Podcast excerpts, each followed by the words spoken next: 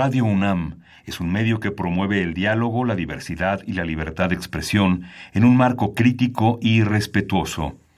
Los comentarios expresados a lo largo de su programación reflejan la opinión de quien los emite, mas no de la radiodifusora.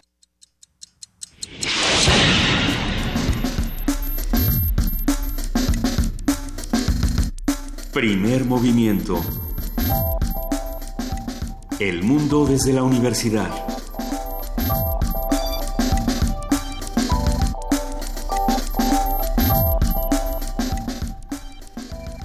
Buenos días, son las 7 de la mañana con 4 minutos. Hoy es lunes 11 de septiembre y estamos aquí en primer movimiento. ¿Cómo estás, Miguel Ángel Quemain? Hola, Luisa Iglesias, buenos días. buenos días, Juana Inés de ¿cómo estás? ¿Cómo están? Buen día. Oigan, qué fin de semana tan difícil para nuestra ciudad, para nuestro país. Eh, quizás sobre todo para Oaxaca y Chiapas ha sido una situación eh, lamentable y entre todos tenemos en este momento ahora sí que apoyar. Eh, como bien saben, el número de muertos en Juchitán eh, es, si no me equivoco, yo me quedé en 62, pero... 75. 75, sí, sin duda.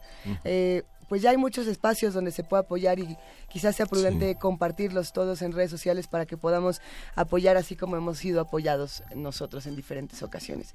Pero bueno, pues Por habrá, supuesto, más que decir. Creo que hay que eh, mandar un, un, gran abrazo y un saludo a la familia, por ejemplo, de Omar III, que es de Juchitán. Así es. Y de todos aquellos que, es, que vivieron eh, eh, la, la, destrucción de sus casas, que están en este trabajo de recuperación de algunas de, de algunos de sus bienes. Por supuesto, en Oaxaca, en, en, en Juchitán particularmente, pero también en muchas zonas de Chiapas. Chiapas y de Tabasco enviamos un, un, saludo cordial y bueno pues eh, sí vamos coordinándonos para, para enviar ayuda y ver lo que se puede hacer Luisa. ¿Qué tenemos esta mañana querido Miguel Ángel en primer movimiento? Pues vamos a tener un programa muy rico. Tenemos la presencia de Francisco Pineda, quien es un productor de hortalizas en San Andrés Mixquic, y Julieta Ponce, ella es nutrióloga, trabajan en conjunto una, un, un, un, proyecto que tiene que ver con una visión de la, del cultivo eh, prehispánico y que sobrevive hasta nuestros días exclusivamente en esa zona del, en esta zona de la ciudad. Vamos a contar también en nuestra participación de problemas matemáticos, como lo hacemos cada semana, con Felipe Cerda, físico y divulgador científico, fundador de Ciencia desde Cero, esta organización de divulgación científica que tiene una, una revista muy interesante y diferentes publicaciones en Facebook. Y bueno, pues va a estar hablando con nosotros sobre poliedro, segunda parte. Nos quedamos en una, en una buena primera. Sí, vamos a hablar también de cómo construir una mochila de vida, este concepto que es el resultado de las tareas de protección civil, pero que implica también eh, finalmente decisiones personales, cuestiones que tienen que ver Así con es. nuestra identidad, con lo que cargamos, con esta vieja idea de que te llevas a una isla desierta también y cómo sobrevives, con Raúl Flores Mendoza, él es director de protección civil de la UNAM y nos va a decir cómo sobrevivir a, a esta a, a las catástrofes. ¿no? Vamos a contar en la nota internacional con la participación del doctor Fernando Villaseñor. Él es profesor del Colegio de México, especialista en Asia y África, y nos va a estar platicando un poco de cómo él ve el asunto de Corea del Norte y el embajador de nuestro país. Eh, ¿Qué pasó? ¿Cómo fue que se pelearon o no? ¿Y quiénes sí pueden entrar a nuestro país y quiénes no? Bueno, sí. Todo esto nos lo contará Fernando Villaseñor. Y le toca la poesía necesaria, Luisa. Y, y sigo más eh, ronca que nunca, entonces sí, va a ser una poesía como... ¿Algo de Leonard Cohen? Yo creo. Es el día de Leonard Yo creo que Cohen. I'm Your Man está... O es el día de El idilio salvaje. Nadie quiere el idilio salvaje. Yo, a mí el soledad. Yo lo que quiero es que ya se me quite... Eh, el idilio salvaje. El idilio salvaje, pero poco a poquito. Tenemos todavía mucho más. Sí, en la mesa, en la mesa del día ¿Qué hace y para qué sirve un defensor de las audiencias? Vamos a conversar con el doctor Guillermo Montemayor Gómez, con una trayectoria de 40 años en medios públicos y es hoy el defensor de audiencias de Radio UNAM y TV UNAM. Me gusta, me gusta que, nos acompañe. Próximamente tenemos mucho que compartir, como todos los que nos escuchan ya quizás se hayan enterado con TV UNAM. Eh, también tendremos que discutir cómo va a ser esta esta mezcla, porque ya nos han escrito mucho que si ya solo vamos a estar en TV UNAM. Vamos poniéndonos de acuerdo. Viene TV UNAM, viene aquí. Nosotros vamos a seguir transmitiendo como siempre, en las mismas fachas y con los mismos pelos de siempre. Nomás. ¿Qué me quieres decir? no, me estaba yo viendo a Arturo, que ya ves que siempre viene despeinado. Ándale, ándale. Este, entonces. Se ríe. entonces, acuérdense, nosotros aquí vamos a seguir a la misma hora, por las mismas frecuencias, por las mismas eh, canales de internet, de redes sociales, eh, nos pueden seguir escuchando a través de sus dispositivos móviles, todo eso sigue sucediendo. Quienes vayan, quienes tengan a la mano una, un televisor con TV UNAM, también nos pueden ver bajo su propio riesgo. Somos mucho más bonitos por radio, se los advierto. Es, eso que ni qué. Decía mi abuela que el que busca encuentra. Hay, hay, muchas virtudes que tiene compartir medios, también hay muchas obligaciones y responsabilidades. Ya nos lo contará Guillermo Montemayor. Así como cuando terminemos este programa tendremos una participaciones distintas de lo que va a pasar, por ejemplo, con la cátedra Igmar Bergman. Ya les iremos contando eh, porque pues va a estar interesantísimo. Quédense con nosotros de 7 a 10 de la mañana. Es, como bien les decimos, 11 de septiembre, son las 7 con 9 minutos y arrancamos este programa con la curaduría musical de Edith Citlali Morales, subdirectora ejecutiva de la UFUNAM. Querida Edith, buenos días amigos de Primer Movimiento. Muy buenos días. Qué gusto escucharte, Edith. Cuéntanos. Lo mismo digo, Luisa. Bueno, pues como hemos comentado en diversos momentos, la música es maravillosa, pero la mexicana es fantástica. La semana pasada escuchamos obras de Revueltas, Chávez, Arturo Márquez, estos compositores que forman parte de la llamada música académica y que de alguna manera se han inspirado en la música ya sea prehispánica o folclórica para escribir sus obras. Pero ¿qué pasa, Luisa? ¿Qué pasa precisamente con estas piezas que forman parte de la historia, del folclore, de la tradición del pueblo mexicano? Bueno, pues afortunadamente siempre hay alguien que se preocupa por rescatar, preservar y por supuesto seguir difundiendo este tipo de música. Así que el día de hoy traigo una selección que tiene una particularidad. Estas obras no fueron escritas originalmente para una orquesta sinfónica o filarmónica, pero reitero, en esta preocupación por preservarlas, por conservarlas, pues se han hecho arreglos sinfónicos y gracias a ello son interpretadas en las salas de concierto. En lo personal es una idea que me agrada mucho y por supuesto lo celebro en demasía. Gente como Manuel Enríquez, Gerardo Tamés, Eduardo Magallanes, Héctor Infanzón, Gonzalo Romeo, Eugenio Toussaint, por mencionar solo algunos, la lista es muy larga, han elaborado arreglos de este tipo de música. Creo que es una gran labor porque es muy emocionante para nosotros los músicos interpretar estas piezas o canciones y sentir la reacción de la gente, del público al momento de escucharlas. La sorpresa de descubrir una pieza típica o folclórica de, de una región o de un estado en los sonidos de una orquesta es algo muy especial, es como magia. Espero que podamos sentir eso durante este programa. Entonces, haremos un recorrido musical por cinco estados de nuestra República, estilos diferentes, diferentes géneros. Escucharemos piezas que son representativas de Guerrero, Oaxaca, Sinaloa, Michoacán y Colima. Una vez habiéndoles dicho los estados, pues es sencillo pronosticar qué piezas van a decorar el programa de hoy. Camino Real de Colima, Juan Colorado de Michoacán, El Sinaloense. comenzaremos con una pieza de Agustín Ramírez que a mí me gusta muchísimo por los caminos del sur. Y bueno, más adelante con una dedicatoria muy, muy especial, como comentaban al principio del programa, muy, muy significativa. Vamos a escuchar el vals Dios nunca muere, esta bellísima obra de Macedonio Alcalá, desde la semana pasada yo estaba segura que, la incluiría este lunes, pero lógicamente después de la tragedia del pasado jueves se volvió una pieza obligada en la curaduría de hoy. Así pues, comenzamos nuestro viaje musical por la República Mexicana en el estado de Guerrero, de la mano de la Orquesta Filarmónica de Acapulco, que nos lleva por los caminos del sur. Eso. Pues vamos a los caminos del sur. Muchísimas gracias, Edith Zitlali, por esta curaduría y estaremos conversando sobre lo que nos trajiste durante toda, toda el día de hoy. Muchas gracias, Juana Inés. Que viva México, queridos amigos. por su gente, sus tradiciones y por su música. Hasta la próxima. Hasta luego, querida Edith. Va un inmenso abrazo para ti.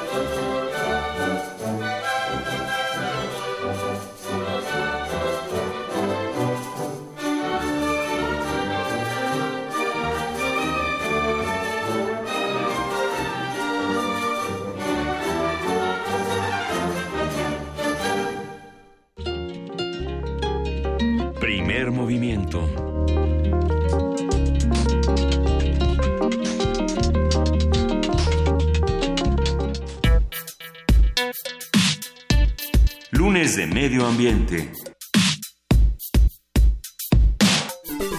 La promotora de mercadeo solidario alimenticio y nutricional Promesan es una fusión de productores, consumidores, agrónomos, nutricionistas y economistas que trabajan en nuevos esquemas de mercadeo solidario y agronegocios alternativos. Su objetivo es la elaboración de productos con valor agregado y su distribución en mercados públicos, en, en comedores de universidades, centros de trabajo, así como en organizaciones urbano-populares. Ese trabajo involucra un grupo de productores agrícolas de Xochimilco y Mixquic en la Ciudad de México que defienden el cultivo tradicional en Chinampas y buscan un cambio en la dieta de los consumidores. Está con nosotros en la cabina ya eh, Julieta Ponce Sánchez, quien es nutrióloga y trabaja en conjunto con esta, con esta transversalidad de economistas, agrónomos, productores de, de diversas, de diversas verduras y fundamentalmente verduras, ¿verdad, Julieta? Buenos días. Buenos días a los tres. Muchas gracias por la invitación. Efectivamente, las son verduras y hortalizas. Eh, todo lo que se pueda producir de primera mano en el Valle de México, combinado y complementado, pues, con todo lo que haya en lo que nosotros llamamos la dieta del kilómetro cero. Es decir, que sigamos nosotros impulsando comer lo que se produce, lo más cerca que está de ti, que sin duda está comprobado científicamente que es lo más nutritivo, es lo que menos contamina, lo que menos necesita agrocombustibles para transportarse y que sobre todo tenemos una cultura agrícola en el Valle de México, en Ciudad Monstruo.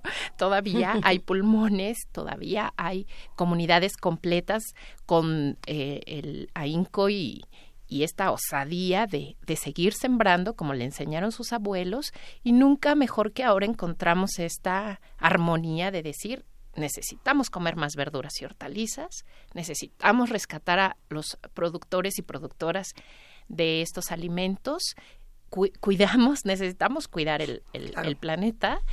Y bueno, pues esta es nuestra coincidencia, nada mejor que eh, romper piedra porque es tremendamente difícil competir con un mercado voraz que está basado solamente en, las ganancias y en la acumulación. Y en este tipo de, de, proyectos donde, claro, todo el mundo tiene la intención de, de comer mejor, pero eh, hemos llegado a la conclusión, después de algunos años de, de estar analizando el punto que en México las personas comemos lo que hay y para lo que nos alcanza independientemente de las recomendaciones de la nutricionista o del, del médico, en realidad las personas vivimos en un ritmo donde si no tenemos las verduras en el refrigerador o en la mesa, difícilmente las vamos a consumir. Y este esfuerzo justo es, primero, pues básicamente nos dedicamos a verduras y hortalizas, porque en realidad hay enormes diferencias con las frutas incluso, pero México es un extraordinario productor eh, de estos vegetales. Fíjense que eh, en la última encuesta de medio camino del Instituto Nacional de Salud Pública, que es la encuesta de salud y nutrición, las verduras es el grupo que menos se consume de los alimentos. Eh, por ejemplo, solamente uno de cada cinco niños come verduras habitualmente. Estamos hablando que por lo menos casi 10 millones de niños en el país no las consume y estamos hablando que es el grupo de alimentos más barato. De hecho, es, de todo lo que las familias invierten en alimentación, este grupo en particular es de lo que menos impacta al gasto familiar. Entonces, ¿qué está pasando? Si México es buen productor de verduras y hortalizas, todo el mundo las quiere comer, es, eh, es lo que menos cuesta, ¿qué es lo que está pasando? Pues lo que nosotros vemos es que no están cerca de la gente que las va a consumir. Y esto es lo difícil. Eh, encontrar verdulerías como antes, teníamos verdulerías en cada esquina, han ido desapareciendo, se han ido transformando en tiendas de abarrotes de no perecederos. Y claro, es muy difícil manejar los perecederos, porque necesitas consumo asegurado. Nosotros sacamos, por ejemplo, estos paquetes a través de, hicimos paquetes que les llamamos paquetes verdes. Eh, son 10 productos de verduras y hortalizas de temporada aproximadamente 6 kilos eh, por familia, digamos, por, por paquete, y que em, se empiezan a, a, vender, digamos, si hay un grupo de consumidores, nosotros los llevamos, en ese momento se venden, pero si no se venden, no, bueno, ya a las tres ¿Qué horas. Pasa con eso? Exacto. Les digo, eh, cuando hay calor, principalmente las hojas, pues se empiezan a marchitar y ya difícilmente los consumidores las, las, las obtienen. Tenemos muy buena calidad de productos, pero esto ha sido, considero, el reto más importante del el consumo. A llevárselo a la gente lo más cerca que pueda de, de sus casas, que la gente se organice y también eh, los lleve rápido a un lugar donde puedan estar frescos y les duren ya una semana o dos semanas, pero pues se, se muere, el, el producto Claro. se empieza a marchitar y, y si no hay refrigeración pues se muere. Sí, es tremendo, la flor de calabaza. ¿no? Yo paso por un mercado y una señora me la regala y me dice, tiene que serla en- dentro de 10 minutos. porque si no se- Pero, pero sí, en, efecto, hay muchos factores por los cuales no nos estamos acercando a, a las verduras. Uno de ellos es la disponibilidad. Hay también otros mitos, ¿no? Es que, es que ya no nos gusta. eh, si a los niños no les gustó, ya los papás no se los vuelven a dar, ¿no? A lo mejor nos está analizando esta otra parte que, que bien mencionabas, Julieta, de a lo mejor estos papás que no les dan verduras no tienen dinero para comprárselas en el mercado orgánico, alternativo, eh, que ya las verduras son más intelectuales que uno, ¿no? Eh, y entonces ocurre este fenómeno donde nos alejamos de los productos porque son más caros, tienen una carga de pretensión de si no comes esto no perteneces al, al grupo de, de los iluminados. Y poco a poco nos vamos alejando de algo que era tan sencillo de hacer. Eh, ¿qué, qué man- ¿De qué manera se están acercando? Uno son estos, estos paquetes. ¿Qué otras estrategias han encontrado para reconciliarse con, con las verduras y las hortalizas? Pues lo principal para nosotros es que formen parte del paisaje del hogar.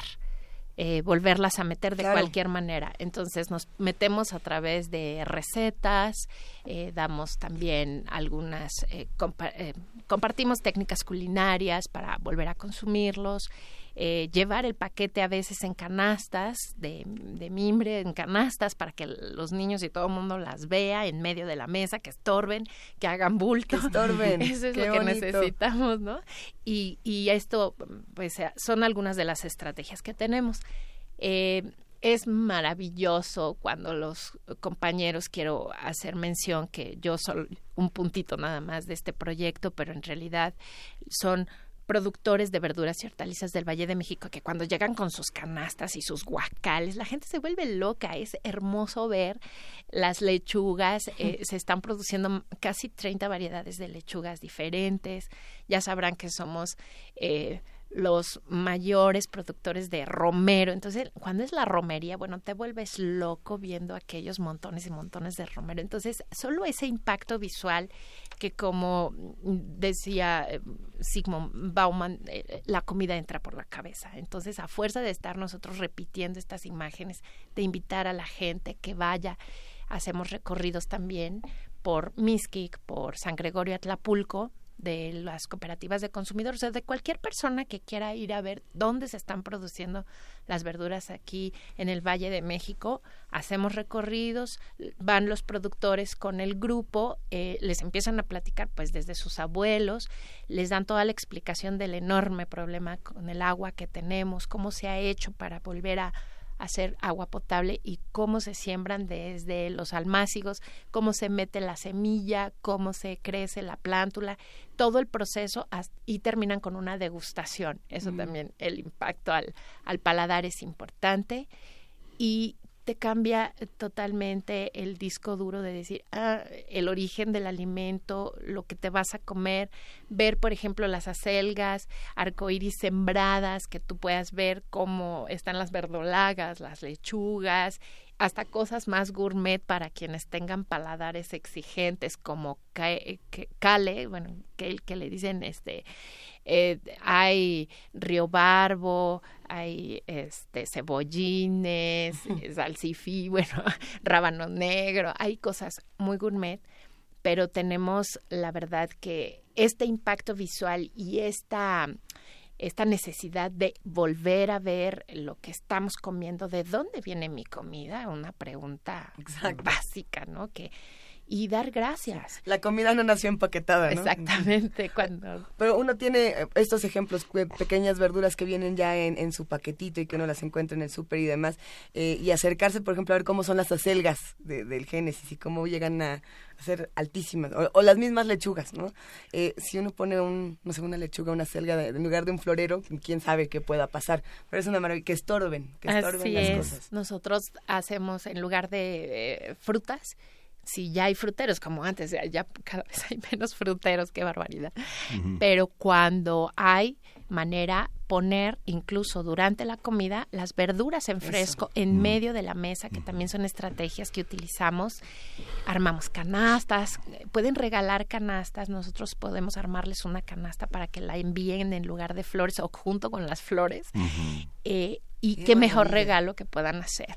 Tratamos de poner diferentes colores, sabemos que la teoría del color, la ciencia nos dice que los colores en las en las verduras son vitaminas, son antioxidantes, entonces si ustedes mm, analizan con detenimiento los morados, los negros de las lechugas, por ejemplo, de la sangre de toro, de las escarolas, es, es eh, estos son antocianidinas, son buenas, son buenos antioxidantes para la memoria, pero podemos ver ya los naranjas intensos, incluso de las acelgas. Y todo eso se va complementando por temporadas con lo que haya, ¿no? Entonces, por ejemplo, ahorita los elotes están a todo lo que dan, entonces ya sabrán estos elotes que le explotas un, un diente al elote y casi te, te llena la cara, que es maravilloso ver y te puedes hacer, ya sabrán, pues todas las gente, todas las personas tenemos una mamá, una tía, una abuela que todavía recuerda recetas y ese es un ejercicio necesario que también debemos rescatar estas técnicas culinarias, el sudado, por ejemplo, ahorita que decías Miguel Ángel de las florecitas de calabaza, ¿no? Que se cuecen inmediatamente, te puedes hacer una tortilla caliente y queso Oaxaca con eh, flor de calabaza en menos de cinco minutos ya tienes un, un gran plato que en otros países pues no pueden todavía decir eso, ¿no? Y estas, eh, este esfuerzo que hacen los productores de a veces trabajar toda la noche, se levantan, este, algunos trabajan desde toda la noche, van a la central de abasto y ha sido una, un esfuerzo importante que ellos hacen porque no solamente hacen el esfuerzo de mantener la tierra que les han heredado sus abuelos, sino que han tenido que organizarse en Miskik, en San Andrés Miskik, son alrededor de 800 productores y no crean que producen poco. ¿eh? Yo creo que eh, están más o menos eh, siendo productores de 20 toneladas diarias que necesitamos más bocas donde colocarlas y bueno eh, que ellos trabajen toda la noche que no estén utilizando agrotóxicos y pues quién mejor que Pancho para que Francisco Pineda ya está en la cabina con nosotros, él es productor de hortalizas en San Andrés Miskik y Julieta nos está hablando de las propiedades que tienen las hortalizas y cómo se incluyen en la mesa, pero eh, Francisco, ¿cómo, ¿cómo trabajar en un proyecto donde lo que se evita son los intermediarios que tanto daño y, tan, y que encarecen de, de manera tan importante la producción eh, y esos dos extremos, el productor y, el, y, y quien consume? Bueno, buenos días a, Bienvenido. a todos, al auditorio también. Esa pregunta de cómo hacer para que la producción que nosotros tenemos en nuestras comunidades, que no nomás San Andrés Mis, que somos una red de varios productores, San Gregorio en Xochimilco, Tane Planta en Morelos, Reyes de Juárez en Puebla, San Miguel de Xochitecatitla. Una de las formas que nosotros hemos tratado de acercar para acercar los productos hacia las comunidades cooperativas de consumo. Es el trato directo con ellos. Exacto. Es el trato directo que nosotros estamos tratando de hacer para nosotros llegarles la hacer llegar la producción porque como les comentaba la compañera nutrióloga Julieta nosotros nuestro punto de venta final es central de abasto en el cual a veces no nos es suficiente desplazar tanta producción porque estamos hablando por ejemplo, San Andrés Miski, de una producción diaria de entre 20 y 30 toneladas. Poquito. Pero nada más, pero nada más somos ahí nosotros, otros 20, 30 de San Gregorio, otros Reyes de Juárez o Chicatita. Entonces ya el abastecimiento ya en ocasiones es mucho que pues, a veces a nosotros se nos echa a perder. Y esa es una de las formas que nosotros hemos tratado de acercar la producción a los consumidores finales. En este caso nosotros estamos trabajando ya muy cercanamente, ya un programa ya establecido, ya que le estamos impulsando para que de ahí tratar de que se desprenda más, es en la unidad habitacional latinoamericana que está aquí por el Metro Copilco. Con ellos son con los que estamos ahí ya bien cimentados y de ahí estamos junto con ellos, nosotros, los nutriólogos y otras personas más de la red, junto con ellos, de ahí estamos tratando de abrir que esto se abra más, sí, para que la producción ya no más sea su punto final en Central Abasto, así que ahí se desplazca más. ¿Y, cómo esto ha ido mejorando? ¿Qué sorpresas buenas se han encontrado en el camino? Eh, tanto para productores como para las personas que han conocido en, en, esta, en esta gran aventura que se han aventado. Creo que sorpresas buenas son pocas, ¿eh? desgraciadamente. Tiene uno que decirlo, son pocas las sorpresas buenas, son más malas. ¿Por qué? Porque pues tiene uno que decirlo como, como lo que es este la cultura por la alimentación gracias sí. la cultura por la alimentación es es poca por no decir que es nula, Pero es es poca porque para la mayoría de las los consumidores verduras nada más. Hay mucha gente que nada más sabe que verduras son jitomates, tomates, cebollas, chiles y de ahí lo que le echa su salsa y ya nada más, ¿eh? No hay mucha gente que no sabe cómo comer unas espinacas, cómo comer.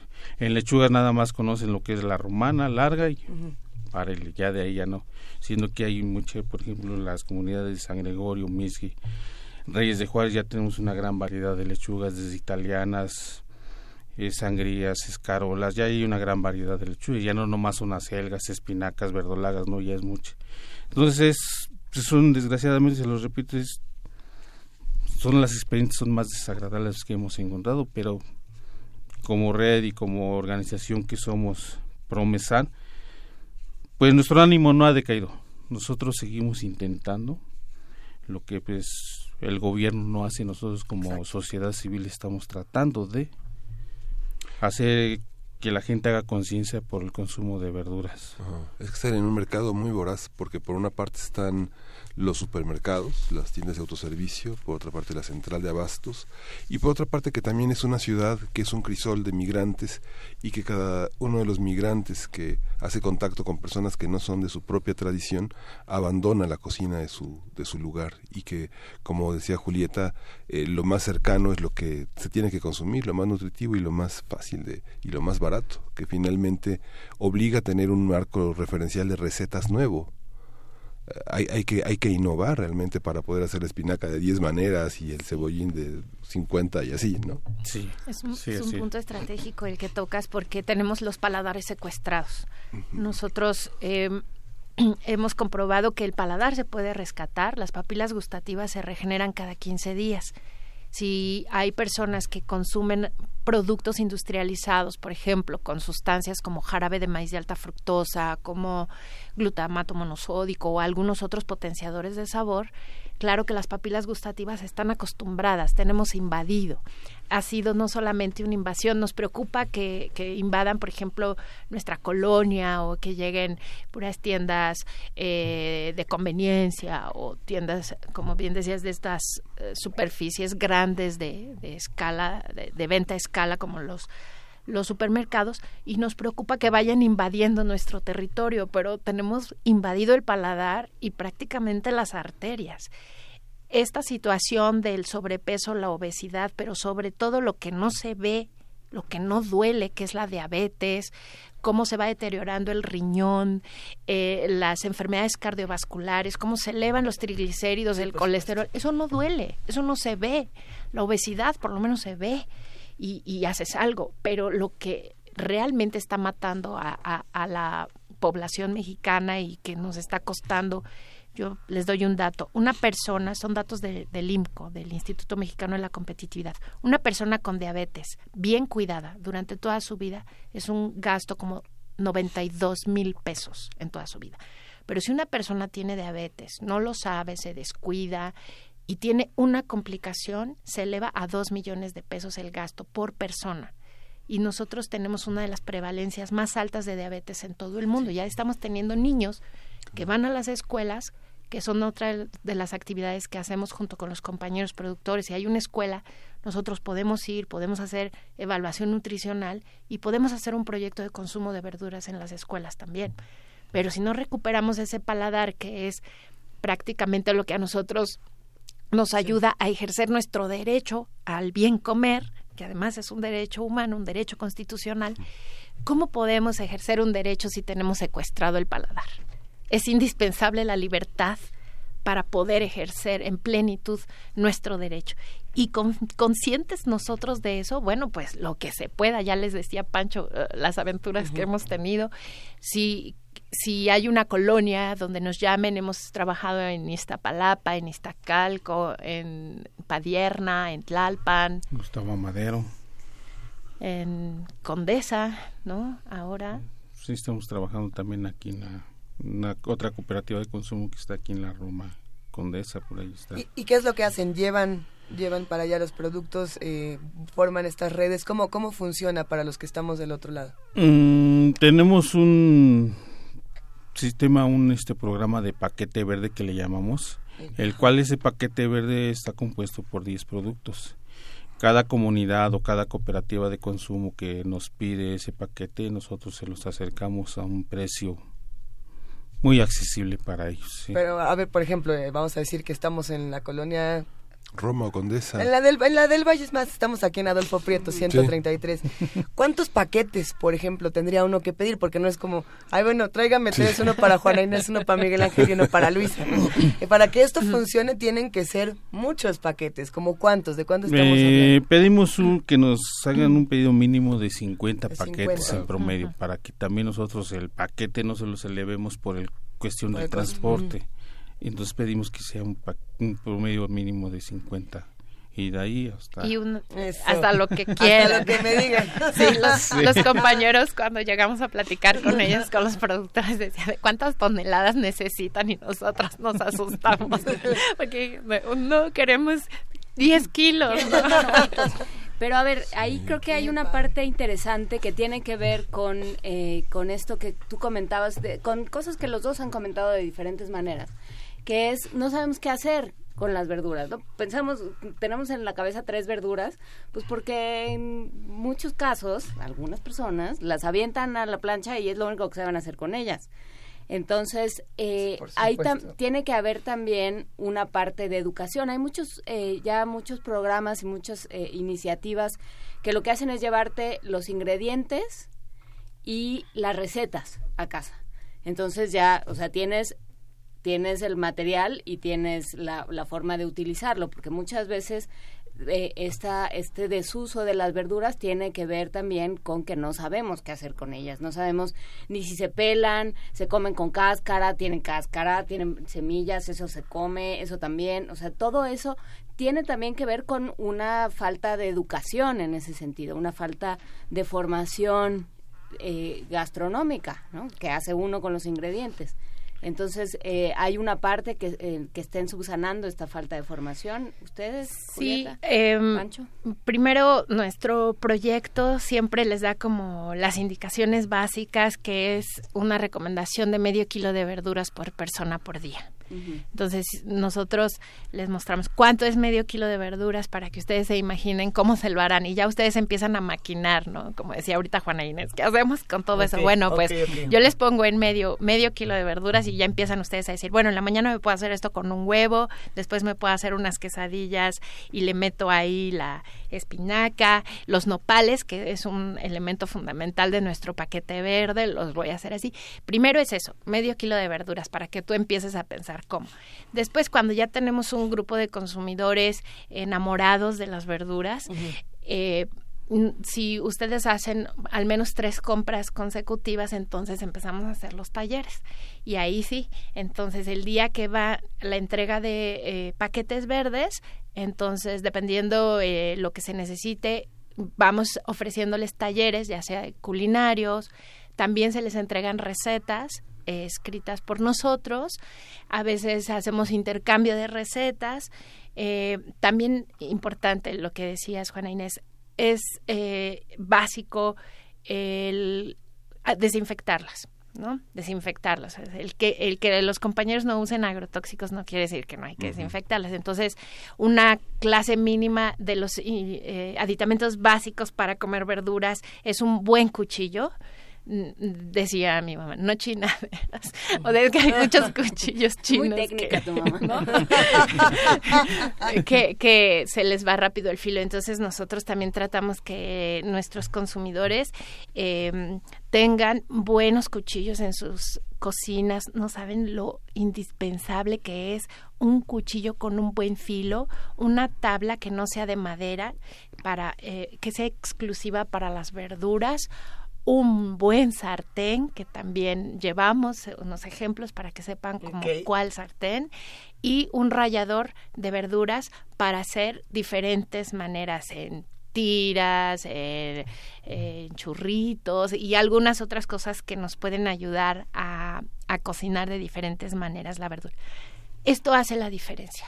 Si una gente Hay que invertir un poquito para aprender. Así es.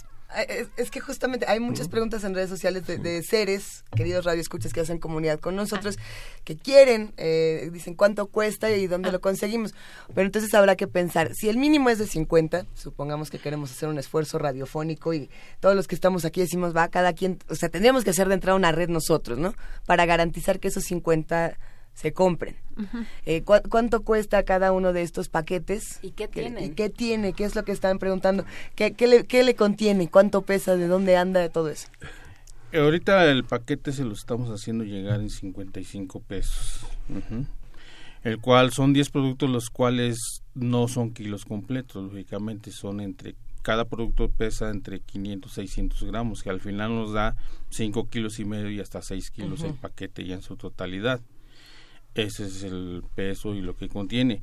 Los productos entrega tras entrega no son los mismos, van variando. Hay tres, cuatro productos básicos, como hace rato les decía, cebolla, zanahoria, papa, que son casi que son nopal, son básicos, y de ahí le vamos variando, dependiendo del costo que en su momento en el mercado esté el producto, que puede ser desde espinacas, acelgas, lechugas en diferentes variedades, brócoli, coliflor, col, betabel, rábano, romeritos en su momento, acelgas, verdolagas, apio, poro, betabeles. Es una gran variedad de productos que tenemos porque, como les comentaba, no nomás es una sola organización, somos varias organizaciones en las cuales para en determinado momento nos piden una cierta cantidad de paquetes, contacto a los compañeros, necesito este producto, qué producto me puedes ahorita facilitar, te facilito este, facilito y ahí es como vamos armando el paquete.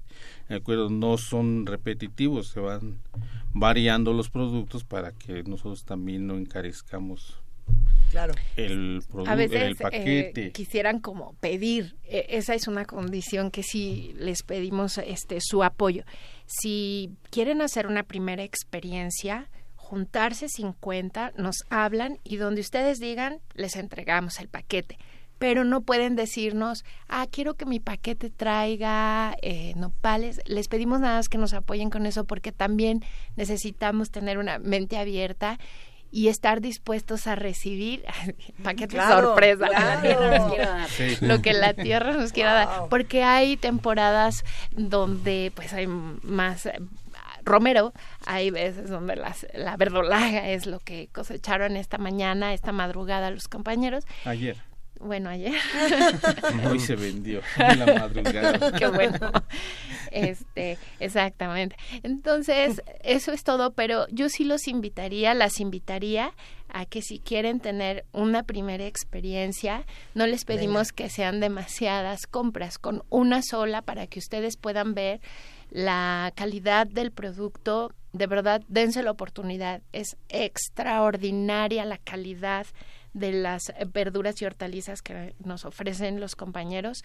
Em, y bueno, las, las inviten a las verduras a su casa, se pongan enfrente de ellas y digan bienvenidas a casa y se inspiren.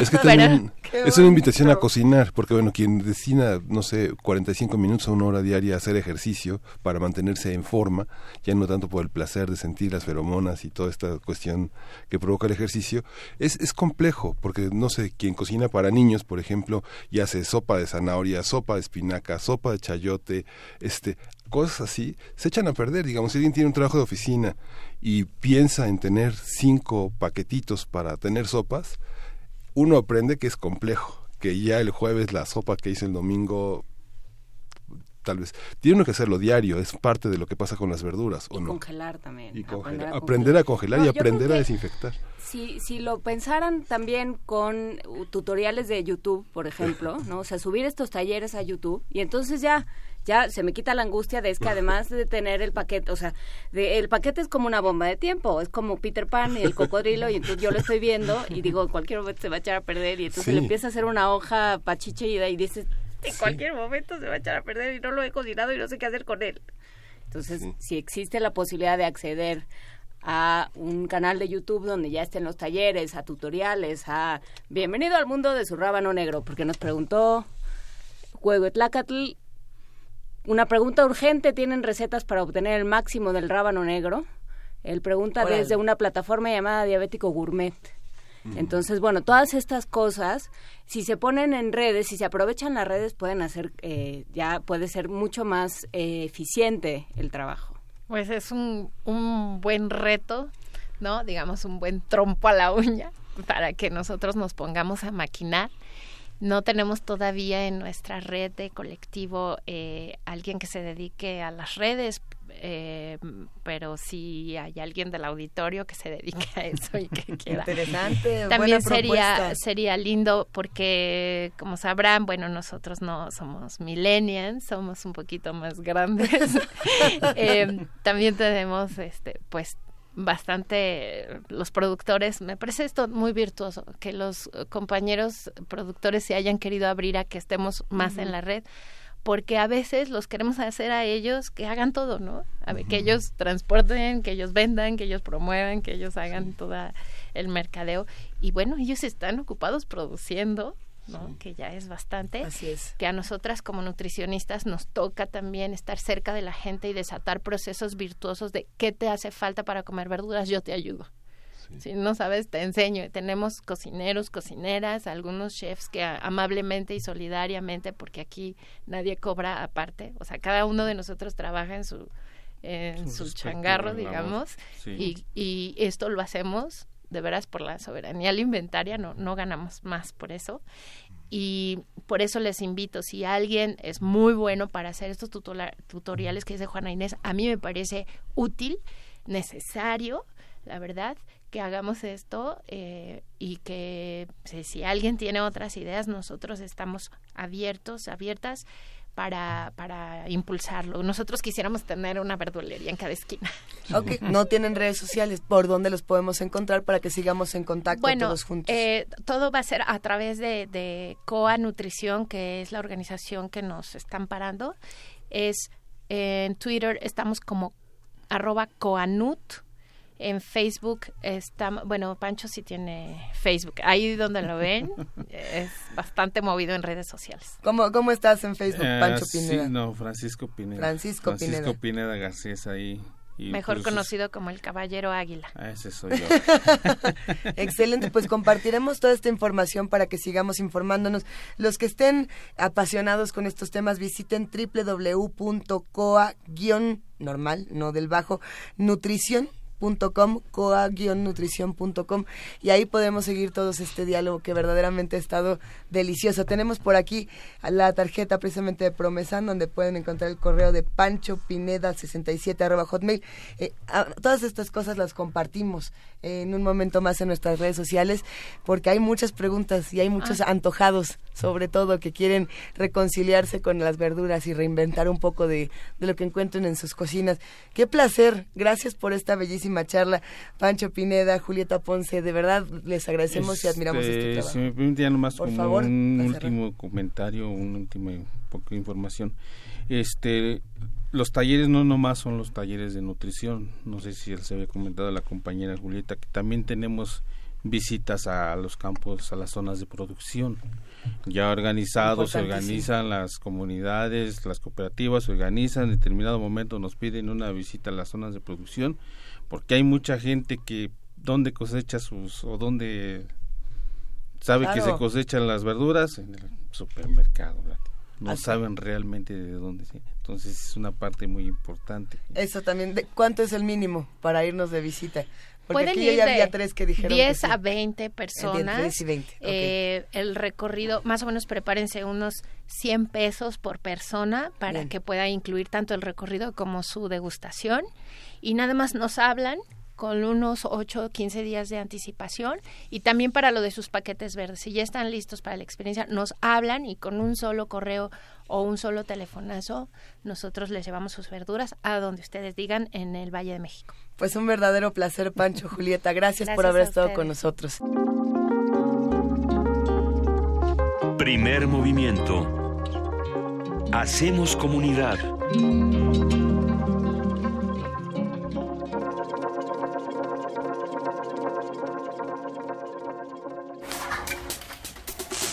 Problemas matemáticos.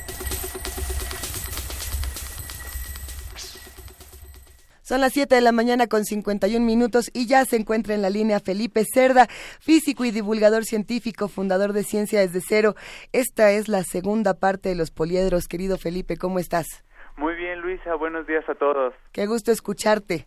Gracias, igualmente. ¿Y se acuerdan que era un poliedro? A ver, a ver, para los que nos no nos escucharon la semana pasada. Bueno, pues recordemos que los poliedros son estas figuras geométricas en tres dimensiones, cuerpos como les llamamos, y estos cuerpos están limitados por caras planas y encierran un volumen finito.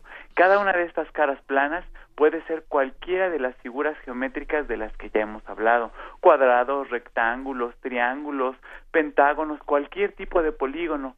Y hay unos que son muy especiales y de los que nos quedamos hablando la última vez y fueron los poliedros regulares, regulares también llamados sólidos platónicos, en honor a este diálogo de Platón en el cual hablamos un poco acerca de, de qué estaba hecha la creación del mundo y es donde surge esta relación entre que los sólidos platónicos y los elementos de la naturaleza deben estar relacionados o estaban relacionados de alguna manera. De hecho, esta idea es el primer acercamiento que tiene la humanidad a entender cómo está constituida o conformada la naturaleza antes incluso de que tuviéramos alguna idea de que existieran los átomos. Pensaban que los elementos de la naturaleza, la tierra, el fuego, el aire, el agua, estaban conformados como por pequeños cristalitos los cuales se unían formando pues los diferentes objetos que vemos en la naturaleza. Y así pensaban, por ejemplo, que el tetraedro, esta pirámide triangular, representaba el fuego, o que el hexaedro o cubo representaba a la tierra, pues porque era plana. El, el octaedro, este diamante de ocho caras triangulares, era el aire.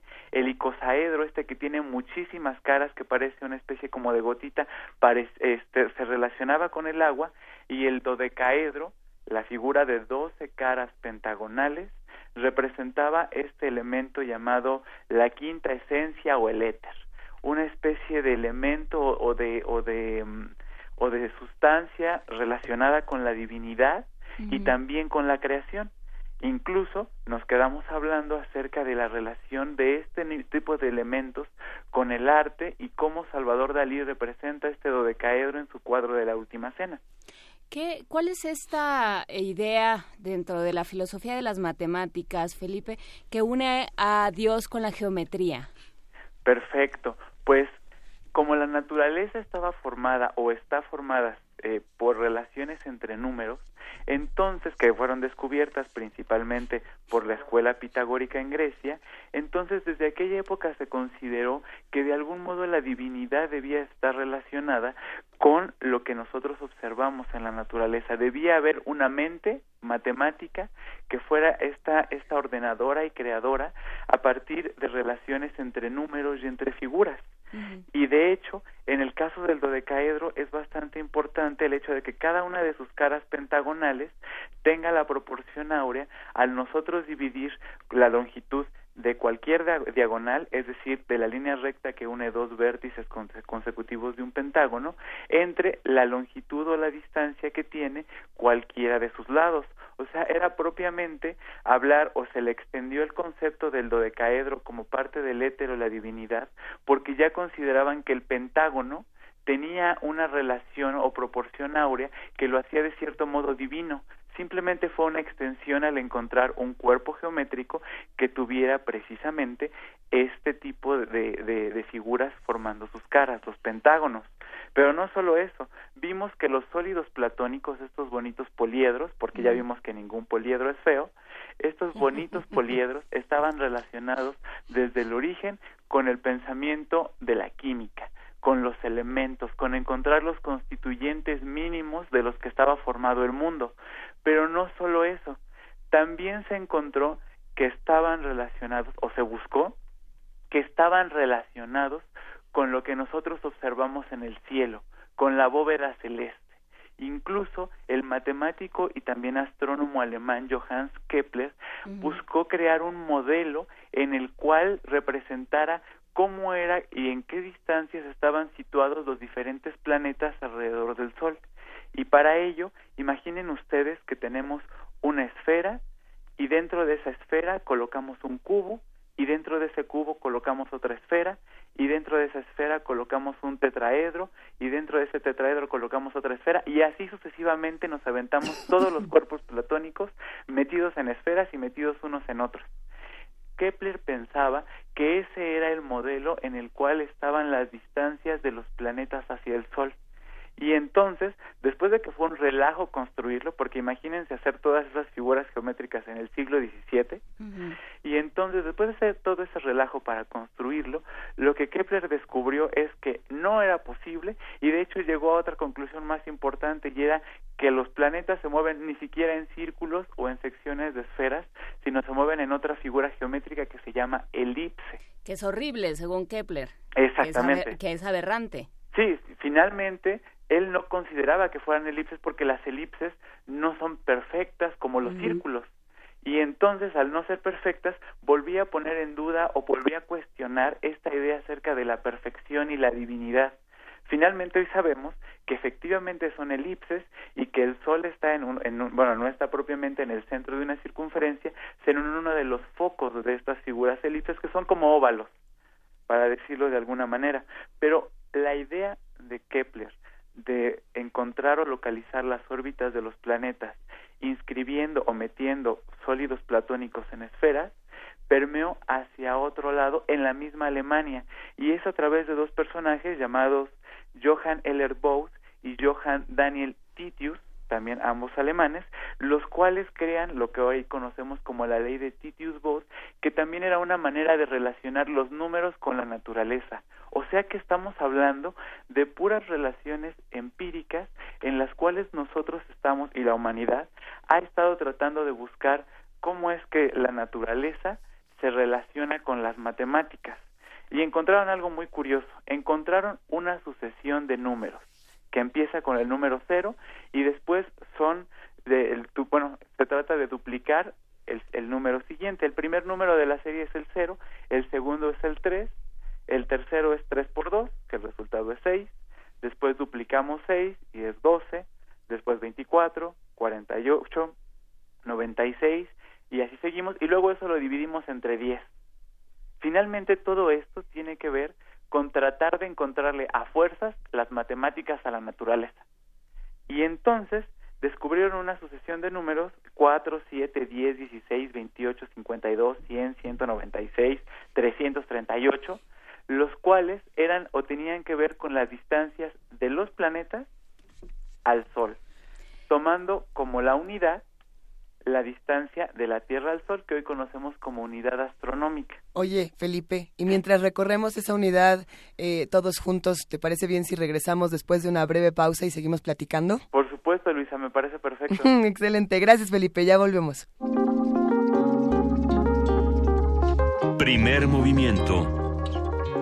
Hacemos comunidad.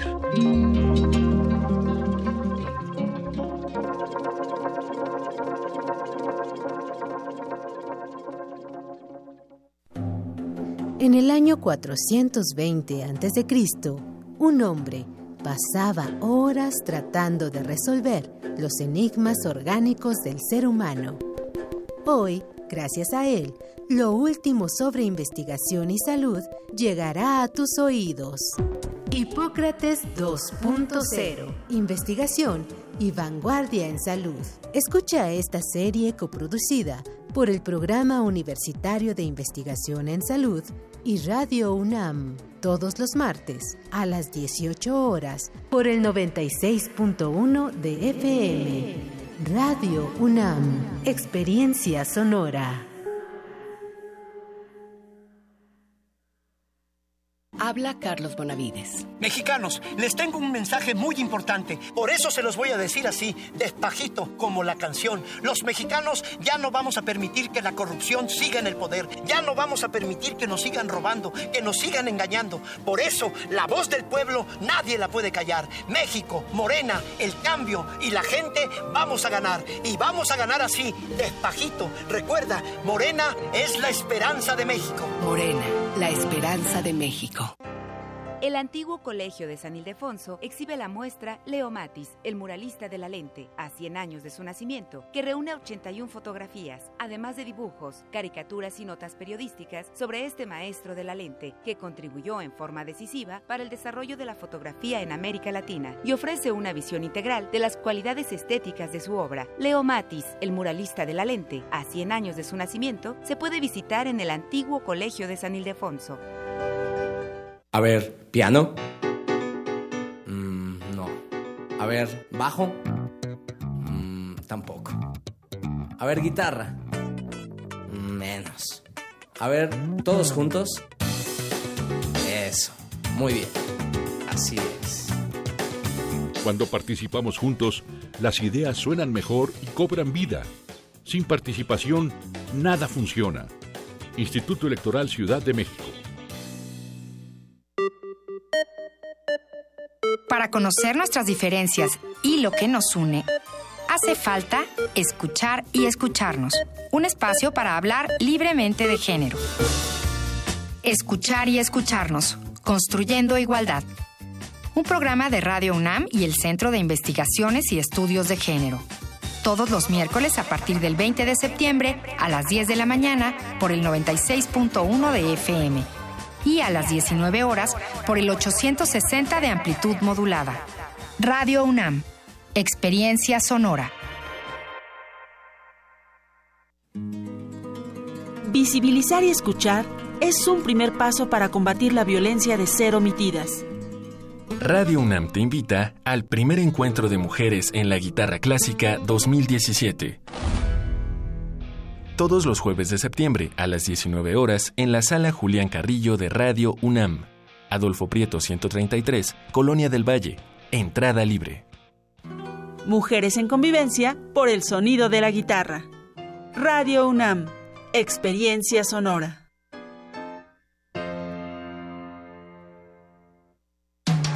Búscanos en redes sociales, en Facebook como Primer Movimiento UNAM y en Twitter como P Movimiento o escríbenos un correo a primermovimientounam@gmail.com.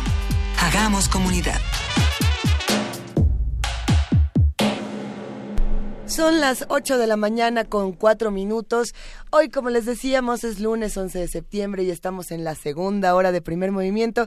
Juana Inés de Esa, Miguel Ángel Quemain, Luisa Iglesias y en este momento Felipe Cerda, físico y divulgador científico, que sigue en la línea con nosotros. ¿Y en dónde nos quedamos, querido Felipe?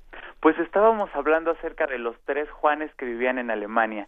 Johannes Kepler, Johannes Titius y Johannes Bode, los cuales trataron de elaborar un modelo del sistema solar en el cual utilizaban los poliedros, las esferas y las distancias que había entre ellos para tratar de ubicar los planetas con respecto a la distancia que tenían del Sol. Y entonces se encontraron con muchos problemas. Ya vimos que Kepler se encontró con el problema de que era dificilísimo construir poliedros dentro de esferas, dentro de otros poliedros, dentro de otras esferas, y que ni siquiera eso coincidía con sus datos. ¿Por qué se esforzó tanto Kepler en hacerlo? Porque Kepler pensaba, así como pensaban desde la época de los pitagóricos, que debía haber una relación matemática y que esa relación matemática incluso podía estar relacionada estrechamente con la música lo cual es bastante interesante. ¿Cómo, cómo, es un fenómeno que se conoce como música de las esferas. ¿Y cómo es esto de la música de las esferas?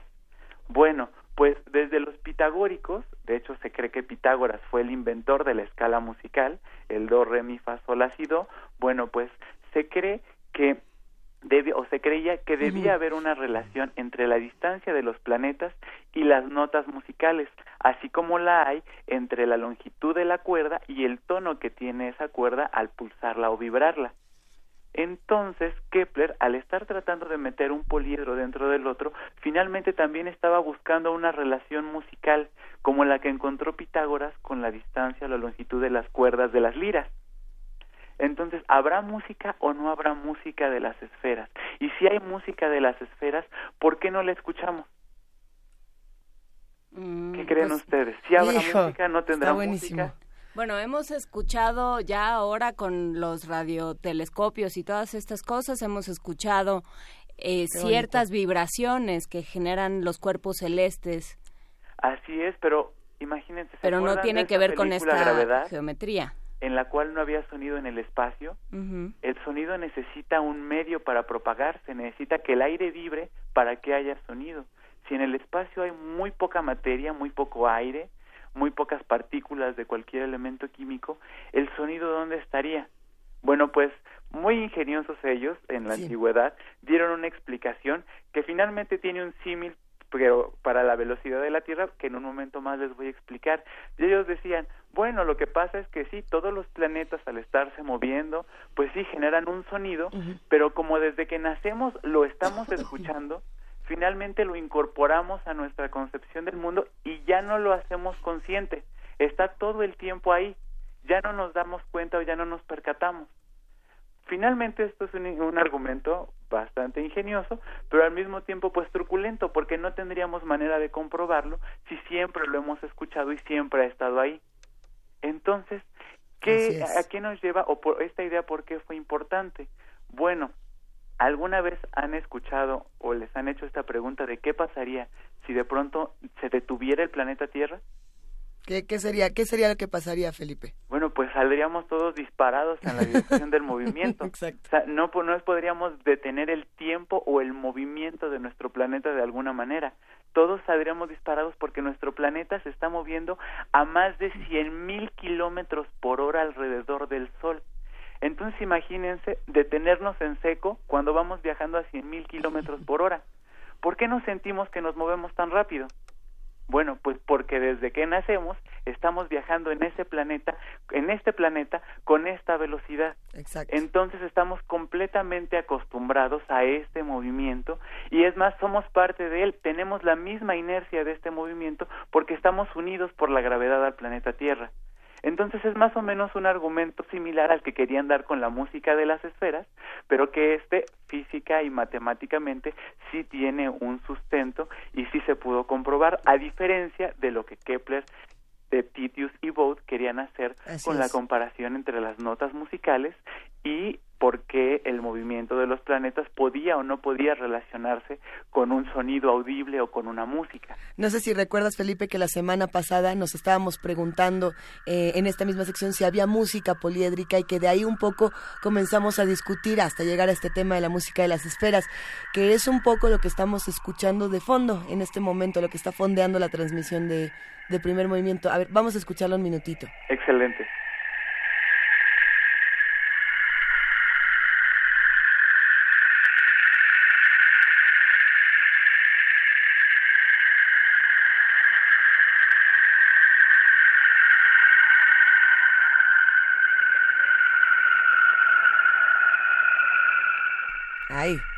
Y ya, y, regresamos a la cabina porque el espacio estaba Estaba muy, muy sonoro, que le dicen. por supuesto. Pero qué maravilla poder escuchar esta, estas sonoridades. Hay muchos artistas sonoros, por supuesto, de música experimental que se han dedicado a intentar reproducir esto, a ver si luego compartimos también eh, más ejemplos y que precisamente se inspiran en todos estos conceptos que nos has estado compartiendo esta mañana. ¿Con qué reflexiones podemos ir cerrando? Bueno, pues para cerrar, nada más quiero comentarles que intentaron buscar estos personajes de los que les comenté, estas relaciones musicales y llegaron efectivamente a, hacer una correspondencia entre las notas musicales y los planetas. Por ejemplo, a Mercurio le correspondería el Do, a Venus el Re, a la Tierra el Sol, a Marte Do, a, otro planeta, bueno, no es otro planeta, sino es otro planetoide que está en el cinturón de asteroides, de hecho se considera que es el asteroide más grande del cinturón de asteroides que se llama Ceres, está entre, entre Marte y Júpiter, eh, se le, sería Re, Júpiter sería el si bemol, Saturno Mi, Urano Mi mayor y Neptuno La. Pero, ¿cómo llegamos a tantos hasta Neptuno si en la época de ellos solamente conocían los planetas que se podían ver a simple vista, es decir, hasta Saturno. Los seis, seis planetas, ¿no? Exactamente. Bueno, pues Titius y Bose hicieron esta ley de la que les contaba, que hicieron una secuencia numérica del 4, 7, 10, etcétera. Bueno, pues a través de esa secuencia numérica, ellos lograron predecir que existía este planetoide, este planeta enano llamado Ceres, que orbitaba en el cinturón de asteroides. Apuntaron sus telescopios y lo vieron más o menos donde lo habían querido, o, bueno, donde habían predicho que iba a estar. Después, cuando William Herschel, este inglés, descubre eh, Urano, perdón, que es el único planeta que tiene nombre de dios griego, todos los demás son romanos. Bueno, cuando descubre Urano, entonces se da cuenta que este planeta también está dentro de la secuencia de números que propusieron Titius y Bose. Entonces los astrónomos, los matemáticos pensaron, no, bueno, pues estos dos personajes ya la hicieron, ¿no? Encontraron la medida y la distancia a la cual debían estar ubicados o repartidos todos los planetas con un error menor al 6%. Imagínense, es un error muy pequeño para las distancias que son eh, que tenemos entre el planeta, la Tierra y los demás planetas y el Sol. Bueno, el relajo estuvo cuando llegó el descubrimiento de Neptuno y de Plutón, porque entonces los errores que tenían en las posiciones en que iban a estar estos planetas y donde de verdad estuvieron se dispararon al 30% y en el caso de Plutón al 95%.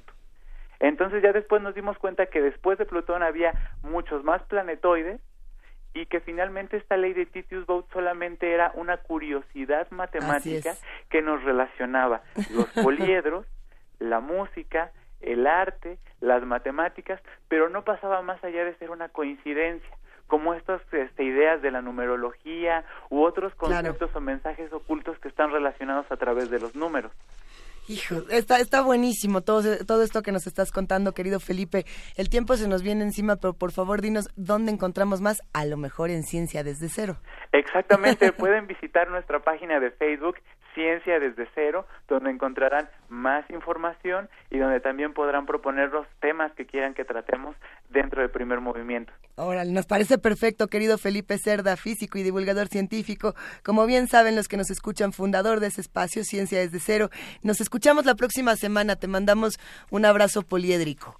Excelente, Luisa. Igualmente, un abrazo dodecaédrico para ustedes. Muchas gracias. Qué maravilla. A ver, vámonos con música para cerrar este maravilloso momento que acabamos de vivir precisamente con Felipe Cerda. ¿Qué le vamos a dedicar esta mañana? Vamos a escuchar Dios nunca muere de Macedonio Alcalá, un, un, un, hombre muy importante en la historia musical de México y sobre todo de Oaxaca. Dios nunca muere es el himno de facto en el estado de Oaxaca y fue compuesto por este compositor y violinista oaxaqueño en 1868. Es un vals que refleja el dolor de la vida, pero también retrata la dignidad y fortaleza con la que los oaxaqueños hacen frente en las, a las adversidades. Así lo define Edith Citlali Morales, quien hace la curaduría de hoy. Vamos a escuchar este himno. Venga. Thank you.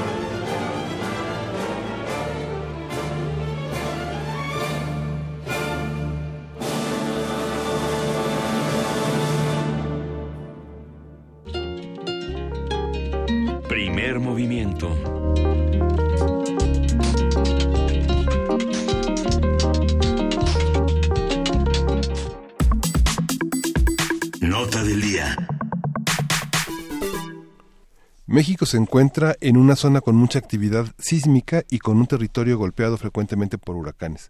Ante ello, los expertos en protección civil recomiendan contar con una mochila de vida que permite a la población estar mejor preparada para enfrentar los primeros efectos que se presentan durante un escenario de emergencia provocado por algún fenómeno de origen natural o humano. ¿Cómo es esta mochila o qué tendría que tener? Aquí les contamos algunas características. Se recomienda, por ejemplo, que esta mochila sea impermeable, con costuras reforzadas y que se pueda portar en la espalda para tener movilidad en ambos brazos. Debe contener, por supuesto, alimentos no perecederos como latas de atún, abrelatas, botiquín de primeros auxilios, agua embotellada, linternas silbato, documentos importantes en copias físicas o en archivos almacenados. En fin, eh, vamos a hablar un poco más de todo lo que tendría que llevar esta, esta mochila, Miguel Ángel. Sí, esta mochila deberá ser colocada en un lugar visible y accesible, de preferencia en la zona de mayor seguridad o en el trayecto de la ruta de evacuación. Se calcula que el 50% de los habitantes de la Ciudad de México cuentan con una cultura de protección civil y tan solo uno de cada 100 habitantes en la capital cuenta con una mochila de vida. Debido a la, importancia de estos temas y, y, a cómo tenemos que abordarlos en momentos tan difíciles como estos, vamos a hablar esta mañana con Raúl Flores Mendoza, director de Protección Civil de la UNAM. Raúl, muy buenos días, ¿cómo estás? ¿Qué tal? Muy buenos días. ¿Cómo les va? Eh, saludos, eh, Juana Inés, eh, Luisa y Miguel Ángel. Como siempre, como siempre un gusto. Muchísimas gracias por tomarnos la llamada. es todo un tema lo que ha ocurrido en las últimas semanas y quizá en los últimos meses en nuestra ciudad y en nuestro país. ¿Qué hacemos y cómo tendría que ser esta mochila, mochila de vida? Claro, sí, pues tal cual como lo mencionaban hace unos segundos efectivamente esta mochila hay que comentar primeramente cuál es el objetivo de ello, que es precisamente estar eh, preparados para enfrentar alguna situación de emergencia, ¿no? Y, y para ello esta mochila es eh, recomendable que sea exclusivamente para este fin solamente. Eh, ¿Qué debería de, de, tener esta esta mochila? Ya lo mencionaban, eh, un, eh, una linterna eh, con, con, con pilas, un botiquín de primeros auxilios, y aquí es importante que incluso, bueno, pues ya dependiendo de los integrantes de la familia, se integre también con medicamento específico que cada alguno de ellos pudiera necesitar, es importante eso.